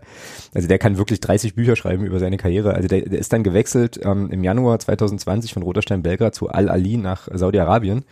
Ist ja großartig. Und weißt du, was ihm da passiert ist? Er hat er sich verletzt, was denn sonst? Nee, er ist verliehen worden. So. Schon wieder? Ja, Wohin? Ja, ja, nach Al-Rayed oder so. Ist, äh, Ach so. Ist auch in Saudi-Arabien. Ähm, Ach, jetzt wird er in Saudi-Arabien rumgereicht. Oh Mann. Ja, ich glaube aber, wenn ich das hier so über, also so, so quer richtig gelesen habe, dann hatte das zu tun mit einer Ausländerbeschränkung in der saudi-arabischen Liga oder so. Okay. Aber das ist schon geil. Ja, da wechselst du im Herbst deiner Karriere irgendwie vermutlich, vermutlich, ich unterstelle das jetzt, ich kann das nicht wissen, aber vermutlich, um halt nochmal so den einen oder anderen Dollar äh, mitzunehmen nach Saudi-Arabien, nachdem du halt 350 andere Vereine schon durch hast, eigentlich überall. Ich hoffe, dass der ein Buch über seine Karriere schreibt weil, weil er verliehen, weil er verliehen worden bist. Und was passiert nach einem Monat, einem Monat tatsächlich? nee, gar nicht wahr, stimmt nicht. Anderthalb, äh, also ein Jahr und ein Monat, sowas richtig. Das ähm, ist ja, das ist ja wie in der NBA, wirst, äh, wirst, wirst irgendwo hingetradet, dann, Geil. dann wird dein Vertrag aufgelöst. Das ist ja so. Ja, ja, richtig, richtig bitter. Und jetzt ist er halt mit 32, ähm, ist er seit 27.07.2021 ist er vereinslos. Überleg mal, der Typ ist tatsächlich auch erst 32. Ja, ja, also der hat, also ich, hoffe, Vereine für 100, also für zwei Karrieren. Ja, eben. Ich hoffe inständig, dass der tatsächlich ein Buch schreibt. Ich, ich werde es mir kaufen. Also ja. der, kann, der kann ja tatsächlich auch viel erzählen. Ja, lieber Marco Marin, ich schreibe, lieber Marco Marin, ich, wenn du das hörst, ich schreibe dein Buch, melde dich bei mir. Dein Alex, viele Grüße. Äh, ja, naja, der würde auch bei uns ein bisschen so ins Anforderungsprofil passen. Okay, der ist ein bisschen zu alt. Der, der ist dann, ein bisschen zu alt. Würde vielleicht den zweiten, den, den zweiten Ü30-Platz besetzen, aber er ist immerhin nur 1,70 schon überschritten. Ja, aber er ist immerhin nur 1,70 groß und vereinslos. Also vielleicht jemand für die, äh, für die Winterpause, falls, falls wir da nochmal nachlegen müssen auf der offensiven Position. Ähm, naja, gut, das war nochmal so ein bisschen unnützes Wissen zum, zum Abschluss jetzt. Ähm, hast du eigentlich gehört, ganz kurz noch, ja. weil wir gerade bei unnützem Wissen sind, hast du eigentlich gehört, was Lionel Messi für ein Handgeld bekommen hat, dafür, dass er in Paris sein, sein Willi da unter den Vertrag gesetzt hat? Nee, habe ich nicht, aber ich habe gelesen, dass ähm, Paris Saint-Germain und die äh, spanische Liga wohl jetzt gerade Beef haben. Äh, aber erzähl mal, sag mal. Läppische, läppische 40 Millionen. Ja, das ist, ist ja nix. Einfach nur, weil er unter den Vertrag Messi geschrieben hat. Ja, der Typ, der Typ, typ, äh, der typ tut mir aber leid, ja. Also ich meine, der muss ja auch Brötchen kaufen und so. Ich meine, wenn, dann nur, wenn, du dann nur, wenn du dann nur 40 Millionen kriegst, wovon, wovon soll der Mann leben, weißt du? Also.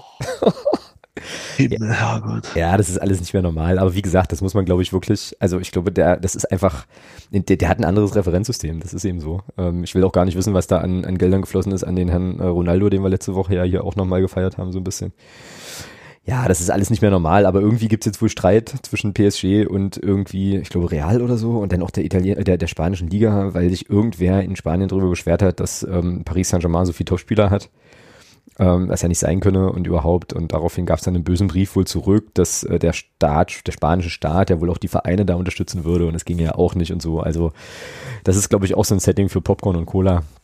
Das ist alles nicht mehr, das ist alles nicht mehr normal. Aber äh, äh, diese 40 Millionen, ich glaube, das ist das, was die meinten mit der neuen Demut, ne? Nach dem, ähm, nach diesem, nach diesem Corona-Pausen-Ding. Also ich finde, finde es gut gelungen. So, das ist doch okay. Sonst wären es vielleicht 80 gewesen für die Unterschrift. Das ist nicht zu fassen. Oh, genau. Ja. Wahnsinn, oder? Ja. Ja, ja. Der, der Bursche muss nie wieder, also ja, naja, egal. Egal. Ich weiß gar nicht, ist der da, also funktioniert der überhaupt in, in Paris? Äh, warte mal, das ja, der ist ja jetzt langsam, hat jetzt, glaube ich, im letzten Spiel oder eingewechselt. Also spielt ich denke jetzt. Mal, ich denke mal, im nächsten Spiel wird er dann wahrscheinlich, wird Pochettino vielleicht äh, sein, sein Dreiersturm da vorne, nächstes Spiel wird er vielleicht mal auflaufen lassen mit Neymar, Mbappé und Messi. Mal, das ja. ist, das ist schon nicht so verkehrt, also. 24, 24 Minuten hat er bisher auf der Uhr, aber noch natürlich. Ja, ja, da wurde eine wechselt im letzten Spiel. Na, mal gucken. Alles nicht zu fassen, ey. Ja. Alles. Dahinter hast du dann noch einen Di Maria auf der Außenposition. Das ist jetzt auch nicht unbedingt ein Blinder. Nee. Nee. Also, naja, Icardi hast du da auch noch auf der Bank. ist halt auch so ein Stürmer, der weiß, wo das Tor steht. Also, ja, es geht schlechter. Ja, ohne Worte, ohne Worte. Ah, das ist nicht meine, nicht meine Welt, aber das ist ja auch bekannt. Noch nicht. Nee, ich weiß nicht. Äh, ich weiß nicht. Naja. Noch nicht. Na, na, warte mal ab in zehn Jahren, wenn wir im FCM dann in diesen, in diesen Regionen spielen. Dann musst du, musst du dich entscheiden. Ja, es kann sein. äh, gegen den FCM entscheiden oder für, oder für den modernen Fußball. Dann gehe ich zur zweiten. So. Fahre ich einfach zur Stadt, Stadt Oberliga oder wo die spielen, keine Ahnung. Zweite spielt, nee, die spielen ruhig. Spielen die nicht Landesklasse? Ach, ja, das weiß ich nicht. Siehst du, ähm, mein Verein und ich weiß nicht mal, wo die erste Mannschaft des EV spielt. Das ist eigentlich peinlich. Ähm, ich, werde mich heute Abend, ich werde mich heute Abend mit 20 Peitschenhieben geißeln und ähm, du, musst, du musst dich selbst kasteien. Ja, richtig, richtig. Das äh, wäre, wäre glaube ich, mal angezeigt an der Stelle. Juti, schönes Ding. Dann ähm, ja, haben wir nächste Woche ja dann auch wieder ähm, das Dortmund-Spiel aus zwei Perspektiven zu besprechen. Während du also vorm Fernseher sitzt, werde ich äh, im Stadion stehen und gucken, wer noch guckt. Ähm, danach spielt der FCM zu Hause gegen die Würzburger Kickers. Dann haben wir spielfrei um 19 Uhr an einem Freitagabend und dann, äh, oh, ah, wollen wir darüber noch sprechen schnell? Lömer oh. drüben? nee, ne, machen wir nicht. Oh mein Gott. Ja, er ist jetzt da, wo er hingehört. Ja. ja. Okay, ich, äh, ich, ich, ich äußere mich dazu einfach nicht weiter. Ist, äh, ist okay, passt schon. Gut, alles klar. Dann, äh, wie gesagt, nächste Woche dann wieder zur gewohnten Zeit mit, mit ohne Gast wahrscheinlich. Und dann sprechen wir, sprechen wir Würzburg vor und gucken mal, was in Dortmund passiert ist. Ähm, ja, wäre cool, wenn ihr wieder dabei seid, natürlich, ihr da draußen und ähm, ja, uns mal wieder ein bisschen Rückmeldung gebt oder Input und wie auch immer. Äh, sagt doch gerne nochmal bitte, wie euch die äh, Folge oder die, die, den Datei mit äh, Querying gefallen hat. Äh, ich, wie gesagt, fand es, fand es wirklich nochmal erleuchtend oder erhellend an der einen oder anderen Stelle, war schon, war schon interessant. Also gern da auch mal Feedback, sind wir natürlich immer dankbar für und ansonsten, ähm, ja, hört gern nächste Woche wieder rein, dann hören wir uns hoffentlich wieder und äh, ja, bis dahin, macht's gut. Tschüss. Tschüss.